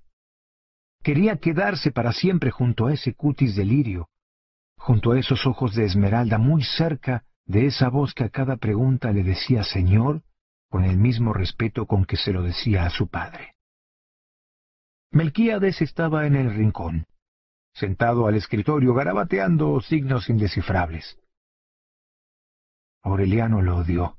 No pudo hacer nada, salvo decirle a Remedios que le iba a regalar el pescadito. Y la niña se asustó tanto con el ofrecimiento que abandonó a toda prisa el taller. Aquella tarde perdió Aureliano la recóndita paciencia con que había esperado la ocasión de verla. Descuidó el trabajo, la llamó muchas veces en desesperados esfuerzos de concentración. Pero Remedios no respondió. La buscó en el taller de sus hermanas, en los visillos de su casa, en la oficina de su padre, pero solamente la encontró en la imagen que saturaba su propia y terrible soledad. Pasaba horas enteras con Rebeca en la sala de visita, escuchando los valses de la pianola. Ella los escuchaba porque era la música con que Pietro Crespi la había enseñado a bailar. Aureliano los escuchaba simplemente porque todo, hasta la música, le recordaba a Remedios. La casa se llenó de amor. Aureliano lo expresó en versos que no tenían principio ni fin. Los escribía en los ásperos pergaminos que le regalaba Melquíades, en las paredes del baño, en la piel de sus brazos, y en todos aparecía Remedios transfigurada. Remedios en el aire soporífero de las dos de la tarde. Remedios en la callada respiración de las rosas. Remedios en la clepsidra secreta de las polillas. Remedios en el vapor del pan al amanecer. Remedios en todas partes y remedios para siempre. Rebeca esperaba el amor a las cuatro de la tarde, bordando junto a la ventana. Sabía que la mula del correo no llegaba sino cada quince días, pero ella la esperaba siempre, convencida de que iba a llegar un día cualquiera por equivocación. Sucedió todo lo contrario. Una vez la mula no llegó en la fecha prevista. Loca de desesperación, Rebeca se levantó a medianoche y comió puñados de tierra en el jardín con una avidez suicida, llorando de dolor y de furia, masticando lombrices tiernas astillándose las muelas con huesos de caracoles. Vomitó hasta el amanecer. Se hundió en un estado de postración febril, perdió la conciencia, y su corazón se abrió en un delirio sin pudor. Úrsula, escandalizada, forzó la cerradura del baúl y encontró en el fondo, atadas con cintas color de rosa, las dieciséis cartas perfumadas y los esqueletos de hojas y pétalos conservados en libros antiguos, y las mariposas disecadas que al tocarlas se convirtieron en polvo. Aureliano fue el único capaz de comprender tanta desolación. Esa tarde, mientras Úrsula trataba de rescatar a Rebeca del manglar del delirio, él fue con Magnífico Bisbal y Gerineldo Márquez a la tienda de Catarino. El establecimiento había sido ensanchado con una galería de cuartos de madera, donde vivían mujeres solas olorosas a flores muertas. Un conjunto de acordeón y tambores ejecutaba las canciones de Francisco el Hombre, que desde hacía varios años había desaparecido de Macondo. Los tres amigos bebieron guarapo fermentado. Magnífico y Gerineldo, contemporáneos de Aureliano, pero más diestros en las cosas del mundo, bebían metódicamente con las mujeres sentadas en las piernas. Una de ellas, marchita y con la dentadura orificada, le hizo a Aureliano una caricia estremecedora. Él la rechazó. Había descubierto que mientras más bebía, más se acordaba de remedios pero soportaba mejor la tortura de su recuerdo. No supo en qué momento empezó a flotar. Vio a sus amigos y a las mujeres navegando en una reverberación radiante, sin peso ni volumen, diciendo palabras que no salían de sus labios y haciendo señales misteriosas que no correspondían a sus gestos. Catarino le puso una mano en la espalda y le dijo, Van a ser las once. Aureliano volvió la cabeza. Vio el enorme rostro desfigurado con una flor de fieltro en la oreja, y entonces perdió la memoria como en los tiempos del olvido, y la volvió a recobrar en una madrugada ajena y en un cuarto que le era completamente extraño, donde estaba Pilar Ternera en combinación, descalza, desgreñada, alumbrándolo con una lámpara y pasmada de incredulidad. Aureliano. Aureliano se afirmó en los pies y levantó la cabeza. Ignoraba cómo había llegado hasta allí, pero sabía cuál era el propósito, porque lo llevaba escondido desde la infancia en un estanco inviolable del corazón. Vengo a dormir con usted, dijo. Tenía la ropa embadurnada de fango y de vómito. Pilar Ternera, que entonces vivía solamente con sus dos hijos menores, no le hizo ninguna pregunta. Lo llevó a la cama, le limpió la cara con un estropajo húmedo, le quitó la ropa, y luego se desnudó por completo y bajo el mosquitero, para que no la vieran sus hijos y despertaban. Se había cansado de esperar al hombre que se quedó, a los hombres que se fueron, a los incontables hombres que erraron el camino de su casa, confundidos por la incertidumbre de las barajas. En la espera se le había agrietado la piel, se le habían vaciado los senos, se le había apagado el rescoldo del corazón. Buscó a Aureliano en la oscuridad, le puso la mano en el vientre y lo besó en el cuello con una ternura maternal. Mi pobre niñito, murmuró. Aureliano se estremeció. Con una destreza reposada, sin el menor tropiezo, dejó atrás los acantilados del dolor y encontró a Remedios convertida en un pantano sin horizontes, olorosa a animal crudo y a ropa recién planchada. Cuando salió a flote, estaba llorando.